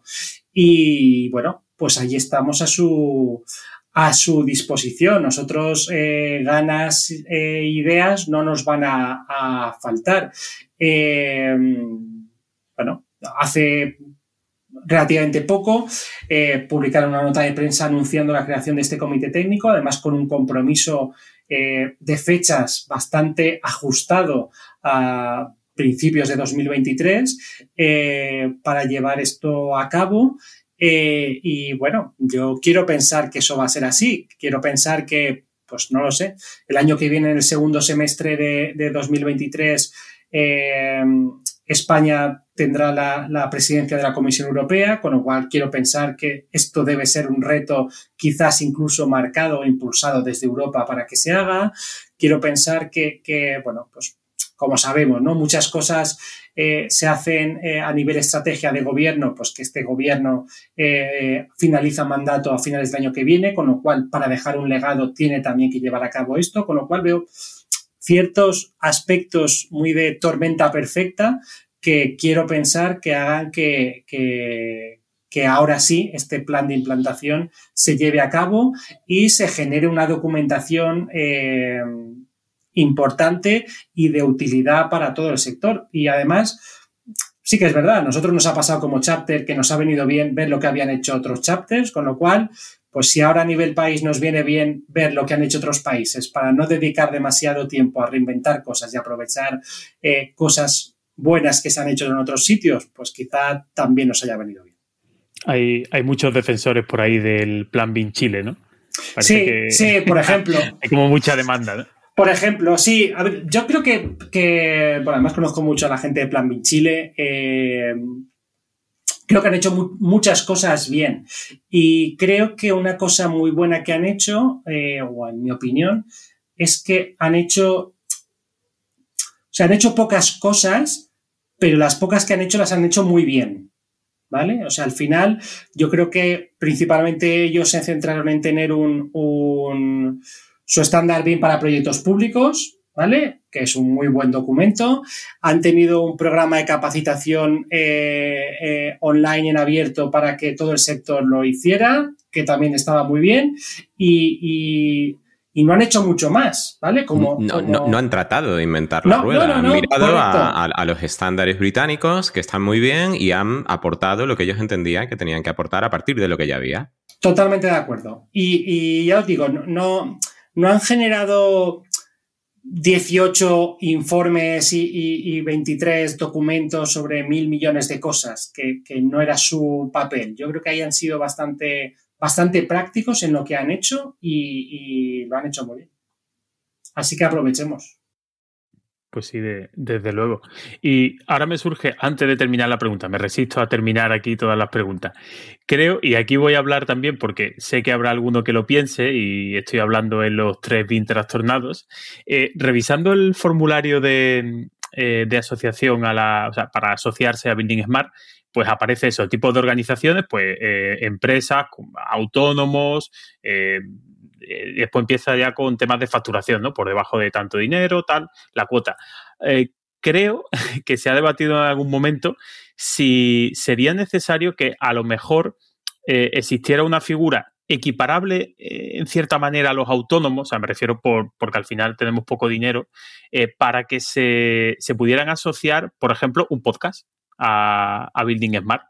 O sea, ¿qué, figura habría? Porque claro, meterlo como eh, en la misma categoría que un colegio profesional me parece excesivo. Y estaba revisando ahí, y digo, no sé, a lo mejor lo lanzo como idea, que creo que Belio me parece que era uno de ellos, que dice, yo me asociaré cuando haya para, un podcast, ¿no? si mal no recuerdo.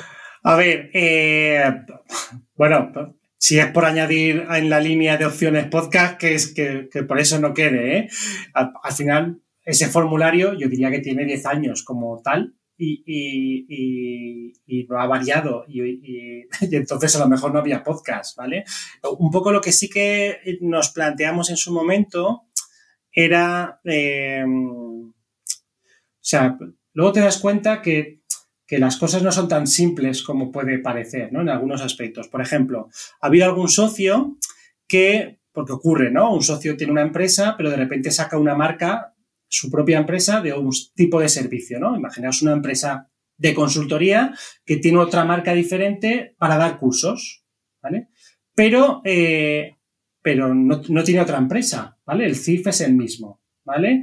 Eh, pues tuvimos que decidir que, que un CIF solo podía ser un socio para evitar cosas como que alguien con mucho dinero eh, asocie su CIF 10 veces y así pueda votar 10 veces cuando lleguen las elecciones, ¿vale? Por, simplificar, ¿no? Eh, y a lo mejor pagan justos por pecadores, ¿no? En algunas cosas, ¿no? Pero luego es verdad que se nos asocia a un autónomo eh, eh, que tiene su marca de estudio de arquitectura y nosotros reflejamos su marca de estudio de arquitectura, no, no ponemos su nombre fulanito de tal, ¿no? sino que su imagen de marca aparece, ¿no? Con lo cual, pues em, esto es como todo. En nuestro caso, detrás del podcast, pues no hay un CIF. Tendría que haber un CIF, un NIF de una persona. Exactamente, es lo que, te iba a decir. Que, alguien eh, fuera el que pusiese el NIF eh, en la solicitud y es al que le facturaríamos, eh, pero luego quien aparecería en la web como socio sería el podcast, ¿vale? Como tal. Vale, ¿vale? Sí, sí, y, ya la, factura la repartís entre vosotros. pero bueno, al final... Se, la tiramos a los oyentes, hacemos un crowdfunding a ver si nos la pagan. Bueno, que al final es como todo. Aquí manda Hacienda y Hacienda hace pide que tú las facturas las hagas a un CIF, a un IF, a alguien que exista de verdad. Estabas hablando y antes de decirlo lo estaba pensando, digo, claro, es que si, si hace una, o sea, claro, es una marca, es una presencia digital, pero si no está conformada con un CIF, claro, para vosotros un follón, ¿de dónde sale ese dinero, esa cuota? Claro, sí, sí, ni más ni menos. Perfectamente entendido. Entonces, yo eh, abierta las puertas a todos, pero legalmente tiene que haber un NIF o un CIF detrás, eso seguro. Desde luego, no, no, tiene, todo el sentido. Pues mira, pues yo creo que ya para cerrar este, este círculo que hemos dado por los estándares, el eh, capítulos internacionales, las rooms, eh, las relaciones, las comisiones, etcétera, pues a fin de cuentas, todo esto pues no deja de ser una comunidad ¿no? y, un, y un ecosistema en torno a esa, a esa comunidad eh, ya has hablado un poco de, eso, de esos canales que comentas, bueno, pues Twitter, newsletters, eh, YouTube, que la verdad es que LinkedIn también, ¿no? Eh, que los utilizáis. ah, pero para tener, digamos, una interacción más directa con el usuario, existe un, ah, un canal de, em, saldrá, de, Teams, de Microsoft Teams, para los socios, ¿no? dais o estáis contentos con ese función o con esa dinamización que se produce? ¿Pensáis mejorarlo, bien sea por la plataforma o por, a lo mejor no es una cuestión de plataforma, sino de enfoque de cómo se da? No sé, ¿qué, feedback o qué autocrítica puedes hacer de, ese sentido? Bueno, eh, Puedo hacer mucha porque es una cosa que a mí me, lleva mucho tiempo preocupando, eh, quizá excesivamente preocupando, ¿vale? o sea, luego lo hablo con, otros miembros de la junta directiva y no le dan ninguna importancia y a mí me, preocupa, me preocupa mucho, ¿vale? Eh, antes de meterme un poco en la parte de comunidad, también decir que, bueno, pues en nuestra web tenemos un, el típico formulario de contacto para que la gente, pues, diga lo que quiera, eh, y, llegan consultas curiosísimas, ¿vale? De, muchas de, oye, no sé esto de qué es BIM, por dónde empiezo, quiero estudiar un curso sobre BIM, de qué lo hago, estoy haciendo un trabajo fin de máster sobre BIM para patrimonio, que, por dónde voy y tal, ¿no? Que, que, que, para, digamos, los no socios tenemos un canal para que nos lleguen consultas, ¿vale? O peticiones de lo que sea, ¿no? Pero sí que es verdad que, eh, fíjate que lo hicimos lo hicimos antes de la pandemia, ¿vale? Coincidió un poco antes de la pandemia. Em, hicimos la apuesta por, em, ya que no, no, teníamos una intranet como tal, fíjate, esto es algo también bastante curioso y muy de Building Smart, tanto España como la internacional. Es decir, al final, todo lo que hacemos eh, lo, publicamos, ¿vale? Y, teníamos la sensación de ¿y qué valor obtiene el socio, ¿no? Si al final yo genero esta guía y esta guía es para todo el mundo y, mi socio que paga su cuota todos los años no tiene, no tiene una guía exclusiva, ¿vale? Podríamos decir, ¿no? O algo exclusivo para, para él, ¿no? Y entonces, eh, bueno, pues pensamos que, bueno, pues vamos a ver si podemos crear un entorno solo para socios donde, donde bueno, pues se genere networking más allá de, que podamos nosotros informar de forma más ágil, ¿no? A lo mejor a nuestros socios que el, que el típico mailing, ¿no? Que, que mandas, ¿no? Con, una circular o informando, ¿no? De, de, lo que sea. Y en todo ese sentido, eh, yo personalmente sí que envidio eh, pues, pues el dinamismo de, de, pues, de la comunidad de Binras Insiders o de ciertos grupos de WhatsApp, ¿vale? Eh, es decir, nosotros tenemos esa estructura de Teams con una serie de canales que, que, por ejemplo, para la ejecución de los proyectos nos es fundamental, ¿vale? O sea, eh, para eso funciona muy bien. Pero para otro tipo de cosas o, para que se genere debate o, en ciertos aspectos, la verdad es que no funciona. Y, no, fíjate, ya eh, oyendo a Evelio en, vuestro podcast, ¿no? De, cosas que eran muy útiles o funcionaban muy bien en su, en su canal de Discord, yo luego lo pensaba fríamente y, eso no puede funcionar en nuestros canales. Eh, os pongo un ejemplo, ¿no? Decía, decía, oye, cuando alguien en su empresa tiene una oferta de trabajo, ahí lo comparte y hay gente que está interesada que incluso contacta con él, ¿no? Y que le interesa. y yo pensaba, bueno, yo me imagino que una gran constructora socio nuestra ponga una oferta de trabajo en nuestro canal y parece que está llamando a los empleados de otros socios nuestros a que dejen sus empresas actuales, que son las que son socias nuestras, para irse con la empresa grande, ¿vale? Podríamos decir, ¿no? Eh, es decir, eh, estoy a lo mejor favoreciendo eh, el, robo de talento. Y, y, no tengo que ser yo el que, el que que eso va a ocurrir igual, ¿vale? No, no, evidentemente, ¿no? Yo no, voy a poner barreras al campo y me parece perfecto, ¿no? Pero, pero tendríamos a lo mejor que, poner, eh, ¿no? Lo típico de los foros, ¿no? Gente que, ya no es gente que dinamice los foros, sino gente que, que supervise lo que se dice, ¿no? En los foros, eh, porque nosotros Fijaos, a nosotros nos piden muchas veces, ¿no? Una empresa nos pide que eh, difundamos su, un taller que van a dar de la herramienta X. Y, nosotros no difundimos ese tipo de cosas, ¿no? Es decir, eh, no queremos que nuestro foro se convierta, además tenemos como la regla ahí muy clara de que alguien diga, eh, haga publicidad de sus servicios, haga publicidad de lo que hace, no haga... O sea, hay cierto tipo de, de información que no queremos que, contamine ¿no? Nuestro, nuestros canales de tips, ¿no? Entonces, a lo mejor, bueno, pues, pues la verdad es que ahora, día, ahora mismo pues fluye la información de arriba hacia abajo, poco de abajo hacia arriba, eh, y quizás sí que deberíamos, no sé, tener algún tipo de dinamizador, ¿no? Que ayude a que, a que, a que se genere, ¿no? Cierto tipo de debate. Sí que vamos a, mm, una cosa que hemos decidido es hacer más asambleas con nuestros socios, ¿no? Facilitando que ahora, bueno, pues el modo virtual, ¿no? Es bastante cómodo de llevar a cabo. Pues antes hacíamos dos y a partir de este año vamos a hacer cuatro. Entonces, cada tres meses le vamos a contar a todos los socios qué es lo que hacemos, qué es lo que hemos hecho estos tres meses y dejarle un tiempo a los socios para que nos pregunten lo que quieran, que pueda surgir debate y bueno, pues quizás es de esa forma la gente, eh, o por lo menos nuestros socios, se impliquen, se impliquen más. Sí, desde luego yo siempre había tenido la ganas de, de ir a una, a una asamblea y que al final siempre me pillaba en Madrid que no, podía ir. Y es verdad que a las últimas si asiste, vamos a decir, de oyente, aunque evidentemente puedes proponer lo que quieras, pero hombre, eh, me parece fantástico esa, esa iniciativa.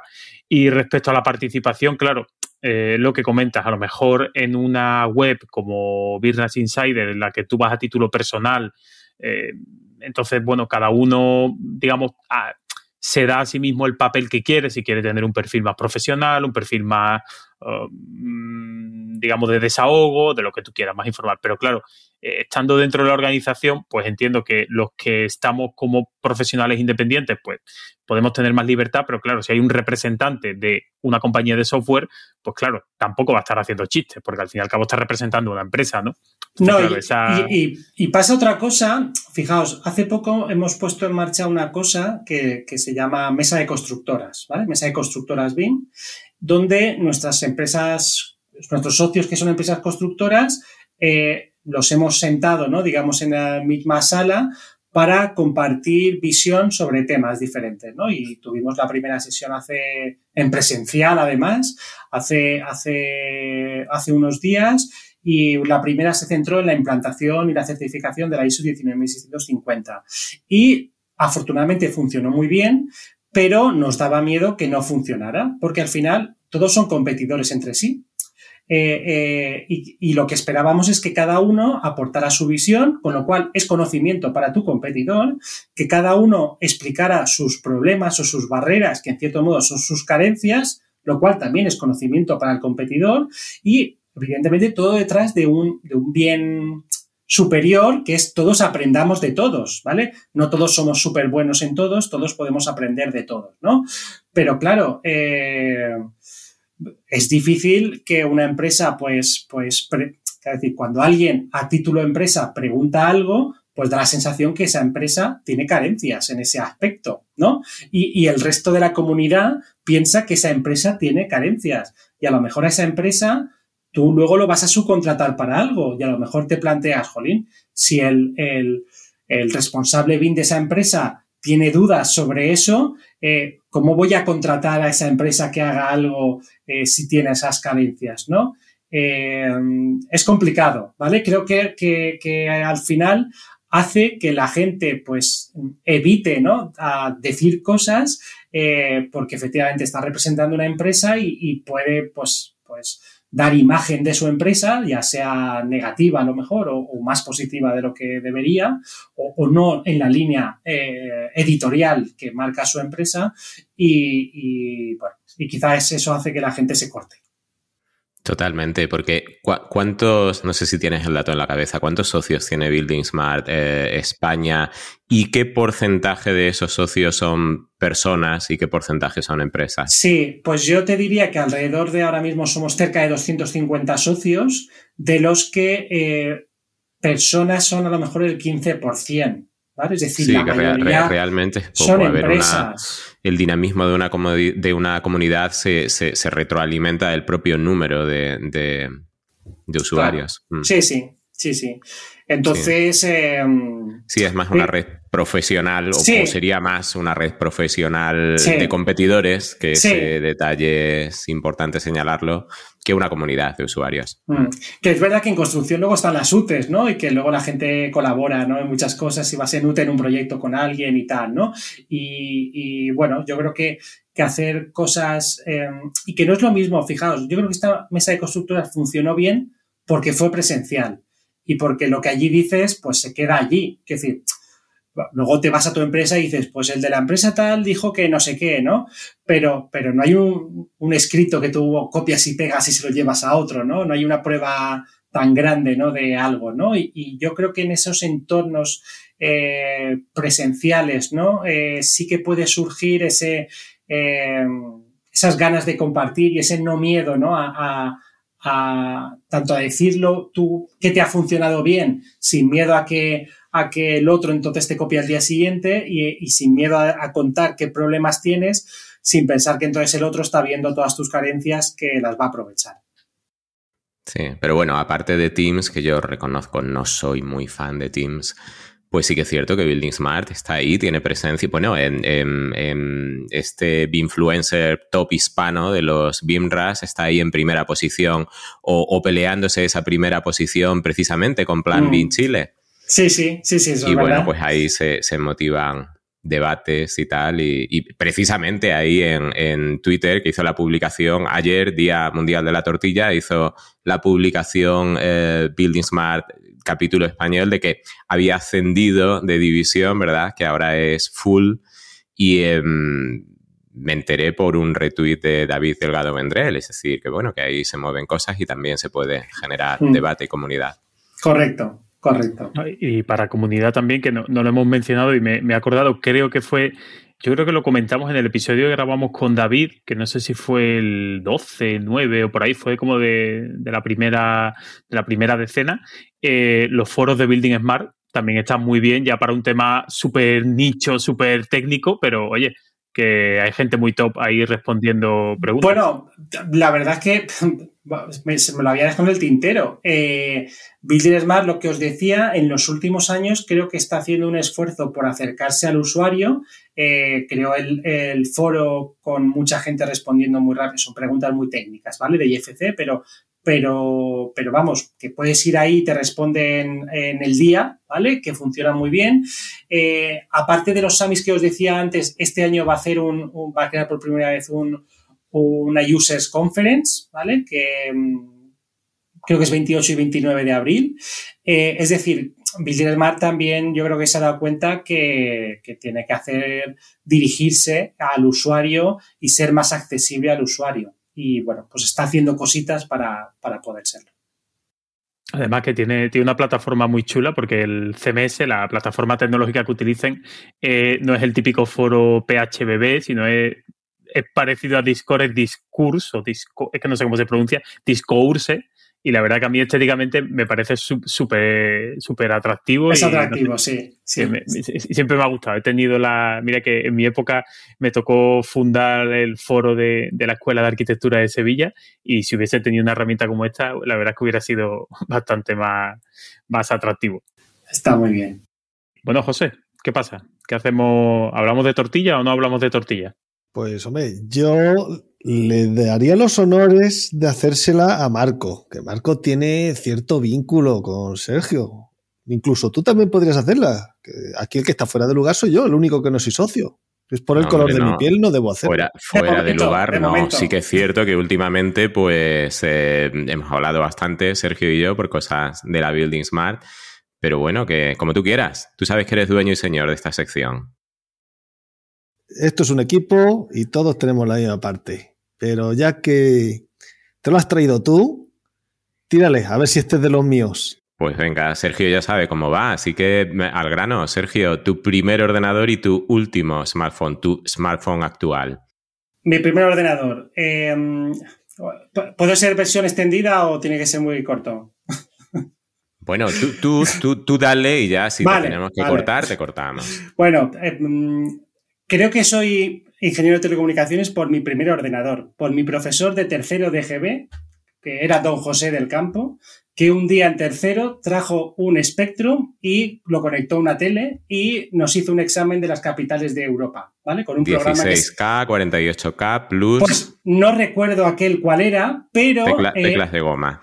Aquel no ese no recuerdo cuál era, pero a raíz de eso, cuando tomé mi primera comunión, ahorré dinerito y me compré un ZX48K, eh, el Spectrum ZX48K, eh, y a partir de ahí, pues, bueno, pues 27.000 pesetas me costó en continente, me acuerdo, eh, cuando había continente. y a partir de, entonces, bueno, pues ya enfoqué, digamos, mi, vida hacia, bueno, pues el sector de las nuevas tecnologías, ¿vale? Es curioso porque me pasa un poco como Evelio con lo del último móvil porque yo creo que antes yo era muy de cacharros. Eh, yo era el típico que en el barrio te llamaban para me quiero comprar una impresora, ¿cuál me compro? O no me arranca el ordenador, me sale una pantalla azul, ¿ahora qué hago? ¿Vale? Eh, y a día de hoy soy bastante práctico, es decir, em, me conformo con un móvil de gama media-baja. Eh, y lo exprimo hasta que se muere, ¿vale? Ahora tengo un, un Xiaomi Mi A3 que ya tiene dos años y pico y con Android One que ya no tiene mucho, mucha respuesta por parte de Xiaomi, con lo cual le doy un año de vida máximo, pero intentaré que dure ese año de vida. Muy bien, pues eh, siguiente, ¿el libro de papel o digital? Pues de los dos, ¿vale? Me compré el Little Kindle hace un montón de años.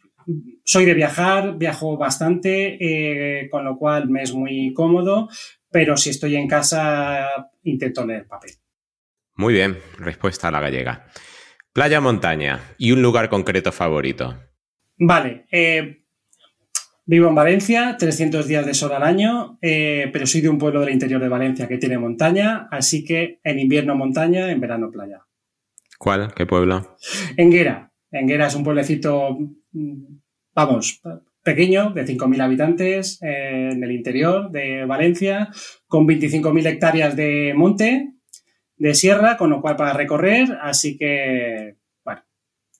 Y, no sé si es ese tu lugar concreto favorito, que era la segunda parte de la pues, pregunta. sí, sí. Eh, vamos, tengo ahí una segunda residencia, voy todos los fines de semana y bueno, es donde me siento cómodo, donde desconecto, donde descanso, así que sí.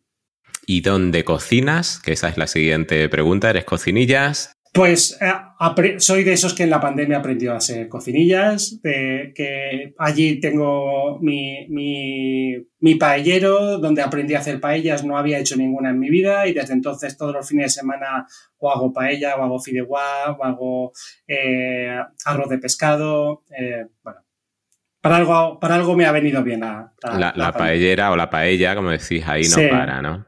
Em, la comida con la que te chupas los dedos. Entiendo que de paella.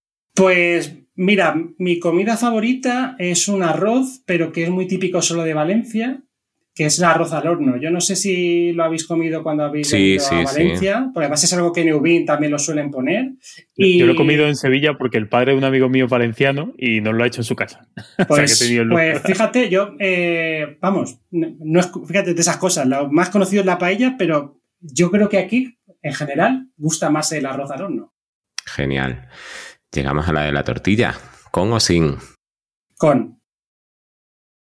¿Algo que comentar, José? No, siguiente pregunta. Como esto sigue así, no, no, la sección. no sé si paramos aquí. Eh, a ver, se rebautizó hace ya un par de, episodios el test de Viero como el test de la tortilla, con lo cual... Ni siquiera el test, lo de la tortilla. No va a lugar. Em, ayer fue el Día Mundial de la Tortilla. Nos mandaste un, WhatsApp. No sé si queréis añadir algo, si celebrasteis de alguna forma especial ese Día Internacional o... Javier tenía algo que contarnos. sí, yo, como os he dicho, se me, cuando puso José lo de la tortilla, dije, joder, venga, me voy a hacer una tortilla. Digo, venga, le digo a la niña, vamos hoy a cenar tortilla de patatas. Miro mi despensa, mi frigorífico y no hay patatas. Y entonces lo que había era en el cajón este último, así de este donde están las cosas más frías.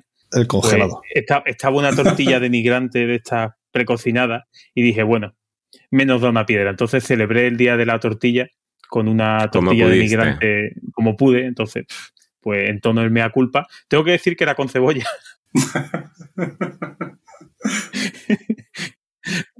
para ya ataque de José del todo.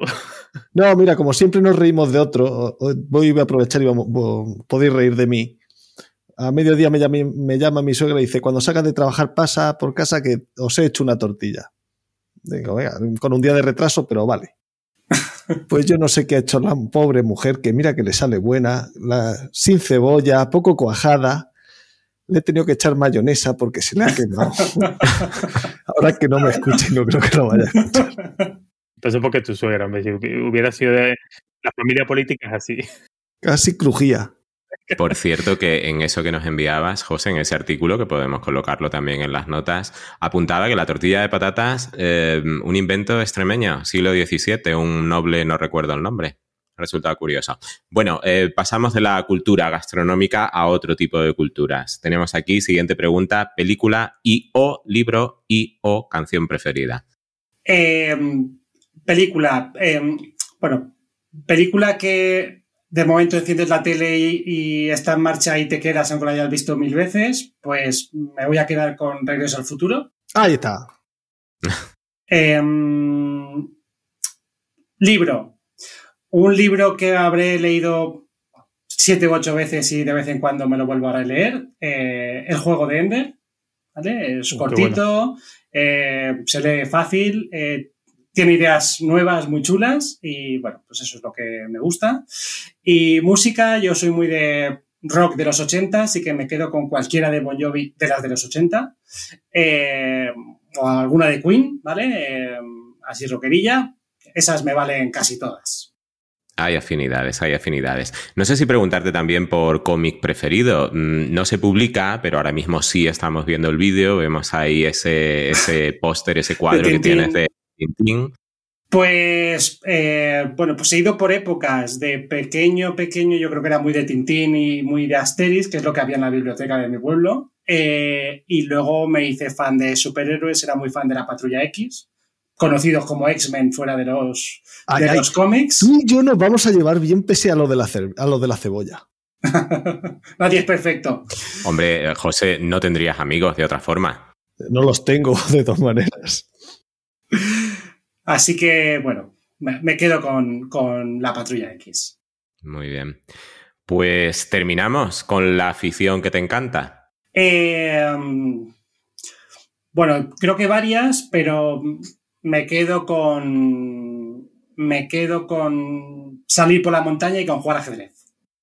Muy bien, pues nada, ya conocemos un poquito más a la persona que está detrás pues, del presidente de Business Smart, capítulo español. Em, continuamos. Yo no sé cómo terminar aquí, José. Esta es tu sección. Damos paso a la siguiente, nos despedimos. Pues fin, adiós. o le damos un poquito más de. Te ha quedado más seco, que la tortilla, más seco que la tortilla de tu suegra, ¿eh? o sea que... Al día lo tiene cualquiera. Hasta el mejor escribiente echa un tachón de vez en cuando. Y ayer le tocó. no, bueno, pues yo creo que ya aquí lo que queda es pues agradecer a, Sergio que le hemos, se ha prestado, nos ha regalado dos horitas de, su tiempo. Espero, Sergio, que, te lo hayas pasado bien.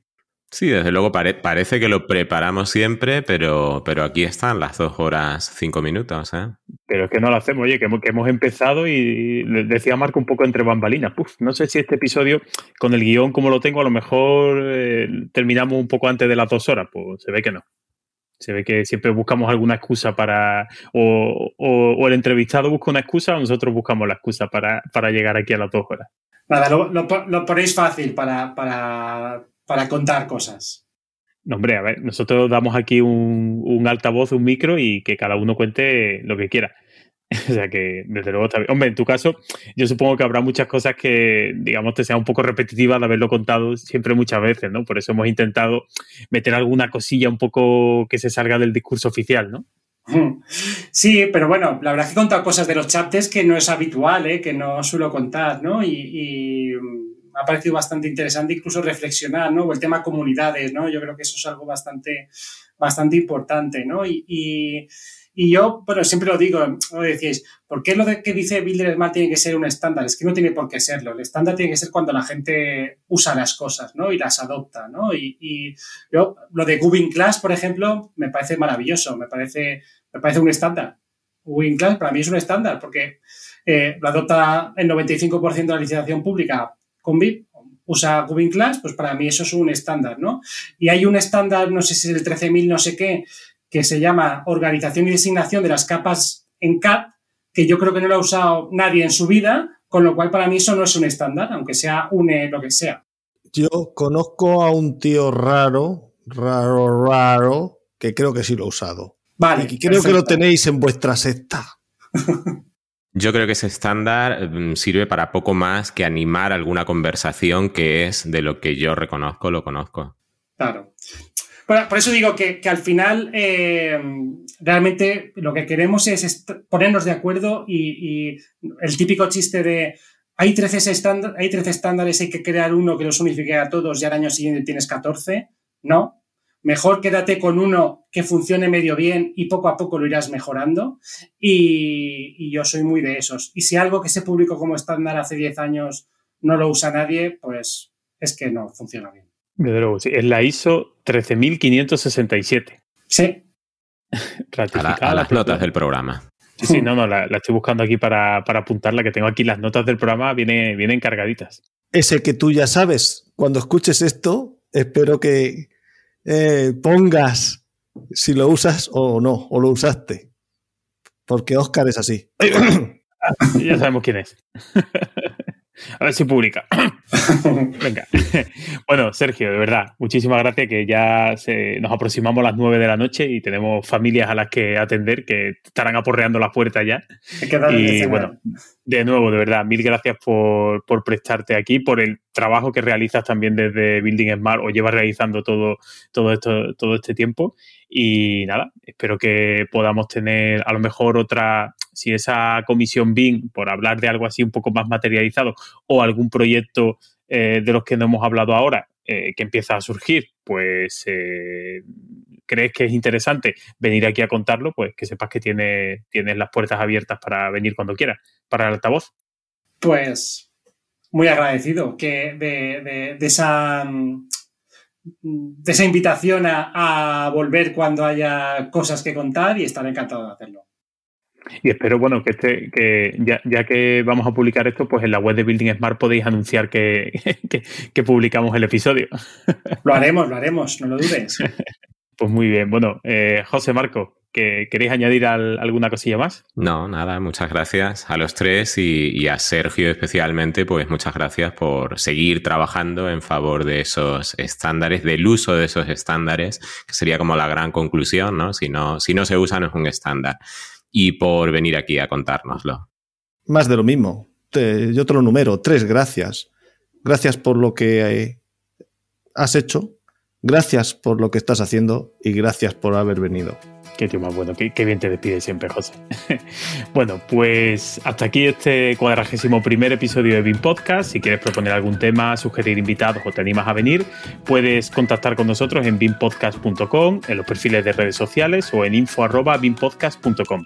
Eh, encontrarás todos los enlaces que hemos mencionado en el programa, en las notas que acompañan al episodio y recordarte como siempre que puedes encontrarnos en las principales plataformas ah, de podcast o si tienes dudas acercarte a bimpodcast.com barra suscripción. Y si cuando vayas a comprar algo en Amazon te acuerdas y quieres colaborar con nuestra causa, hazlo entrando desde bimpodcast.com barra Amazon. No te costará más y nos dejará unos centimillos que nos ayudará a seguir con este proyecto. Un saludo y hasta el próximo episodio.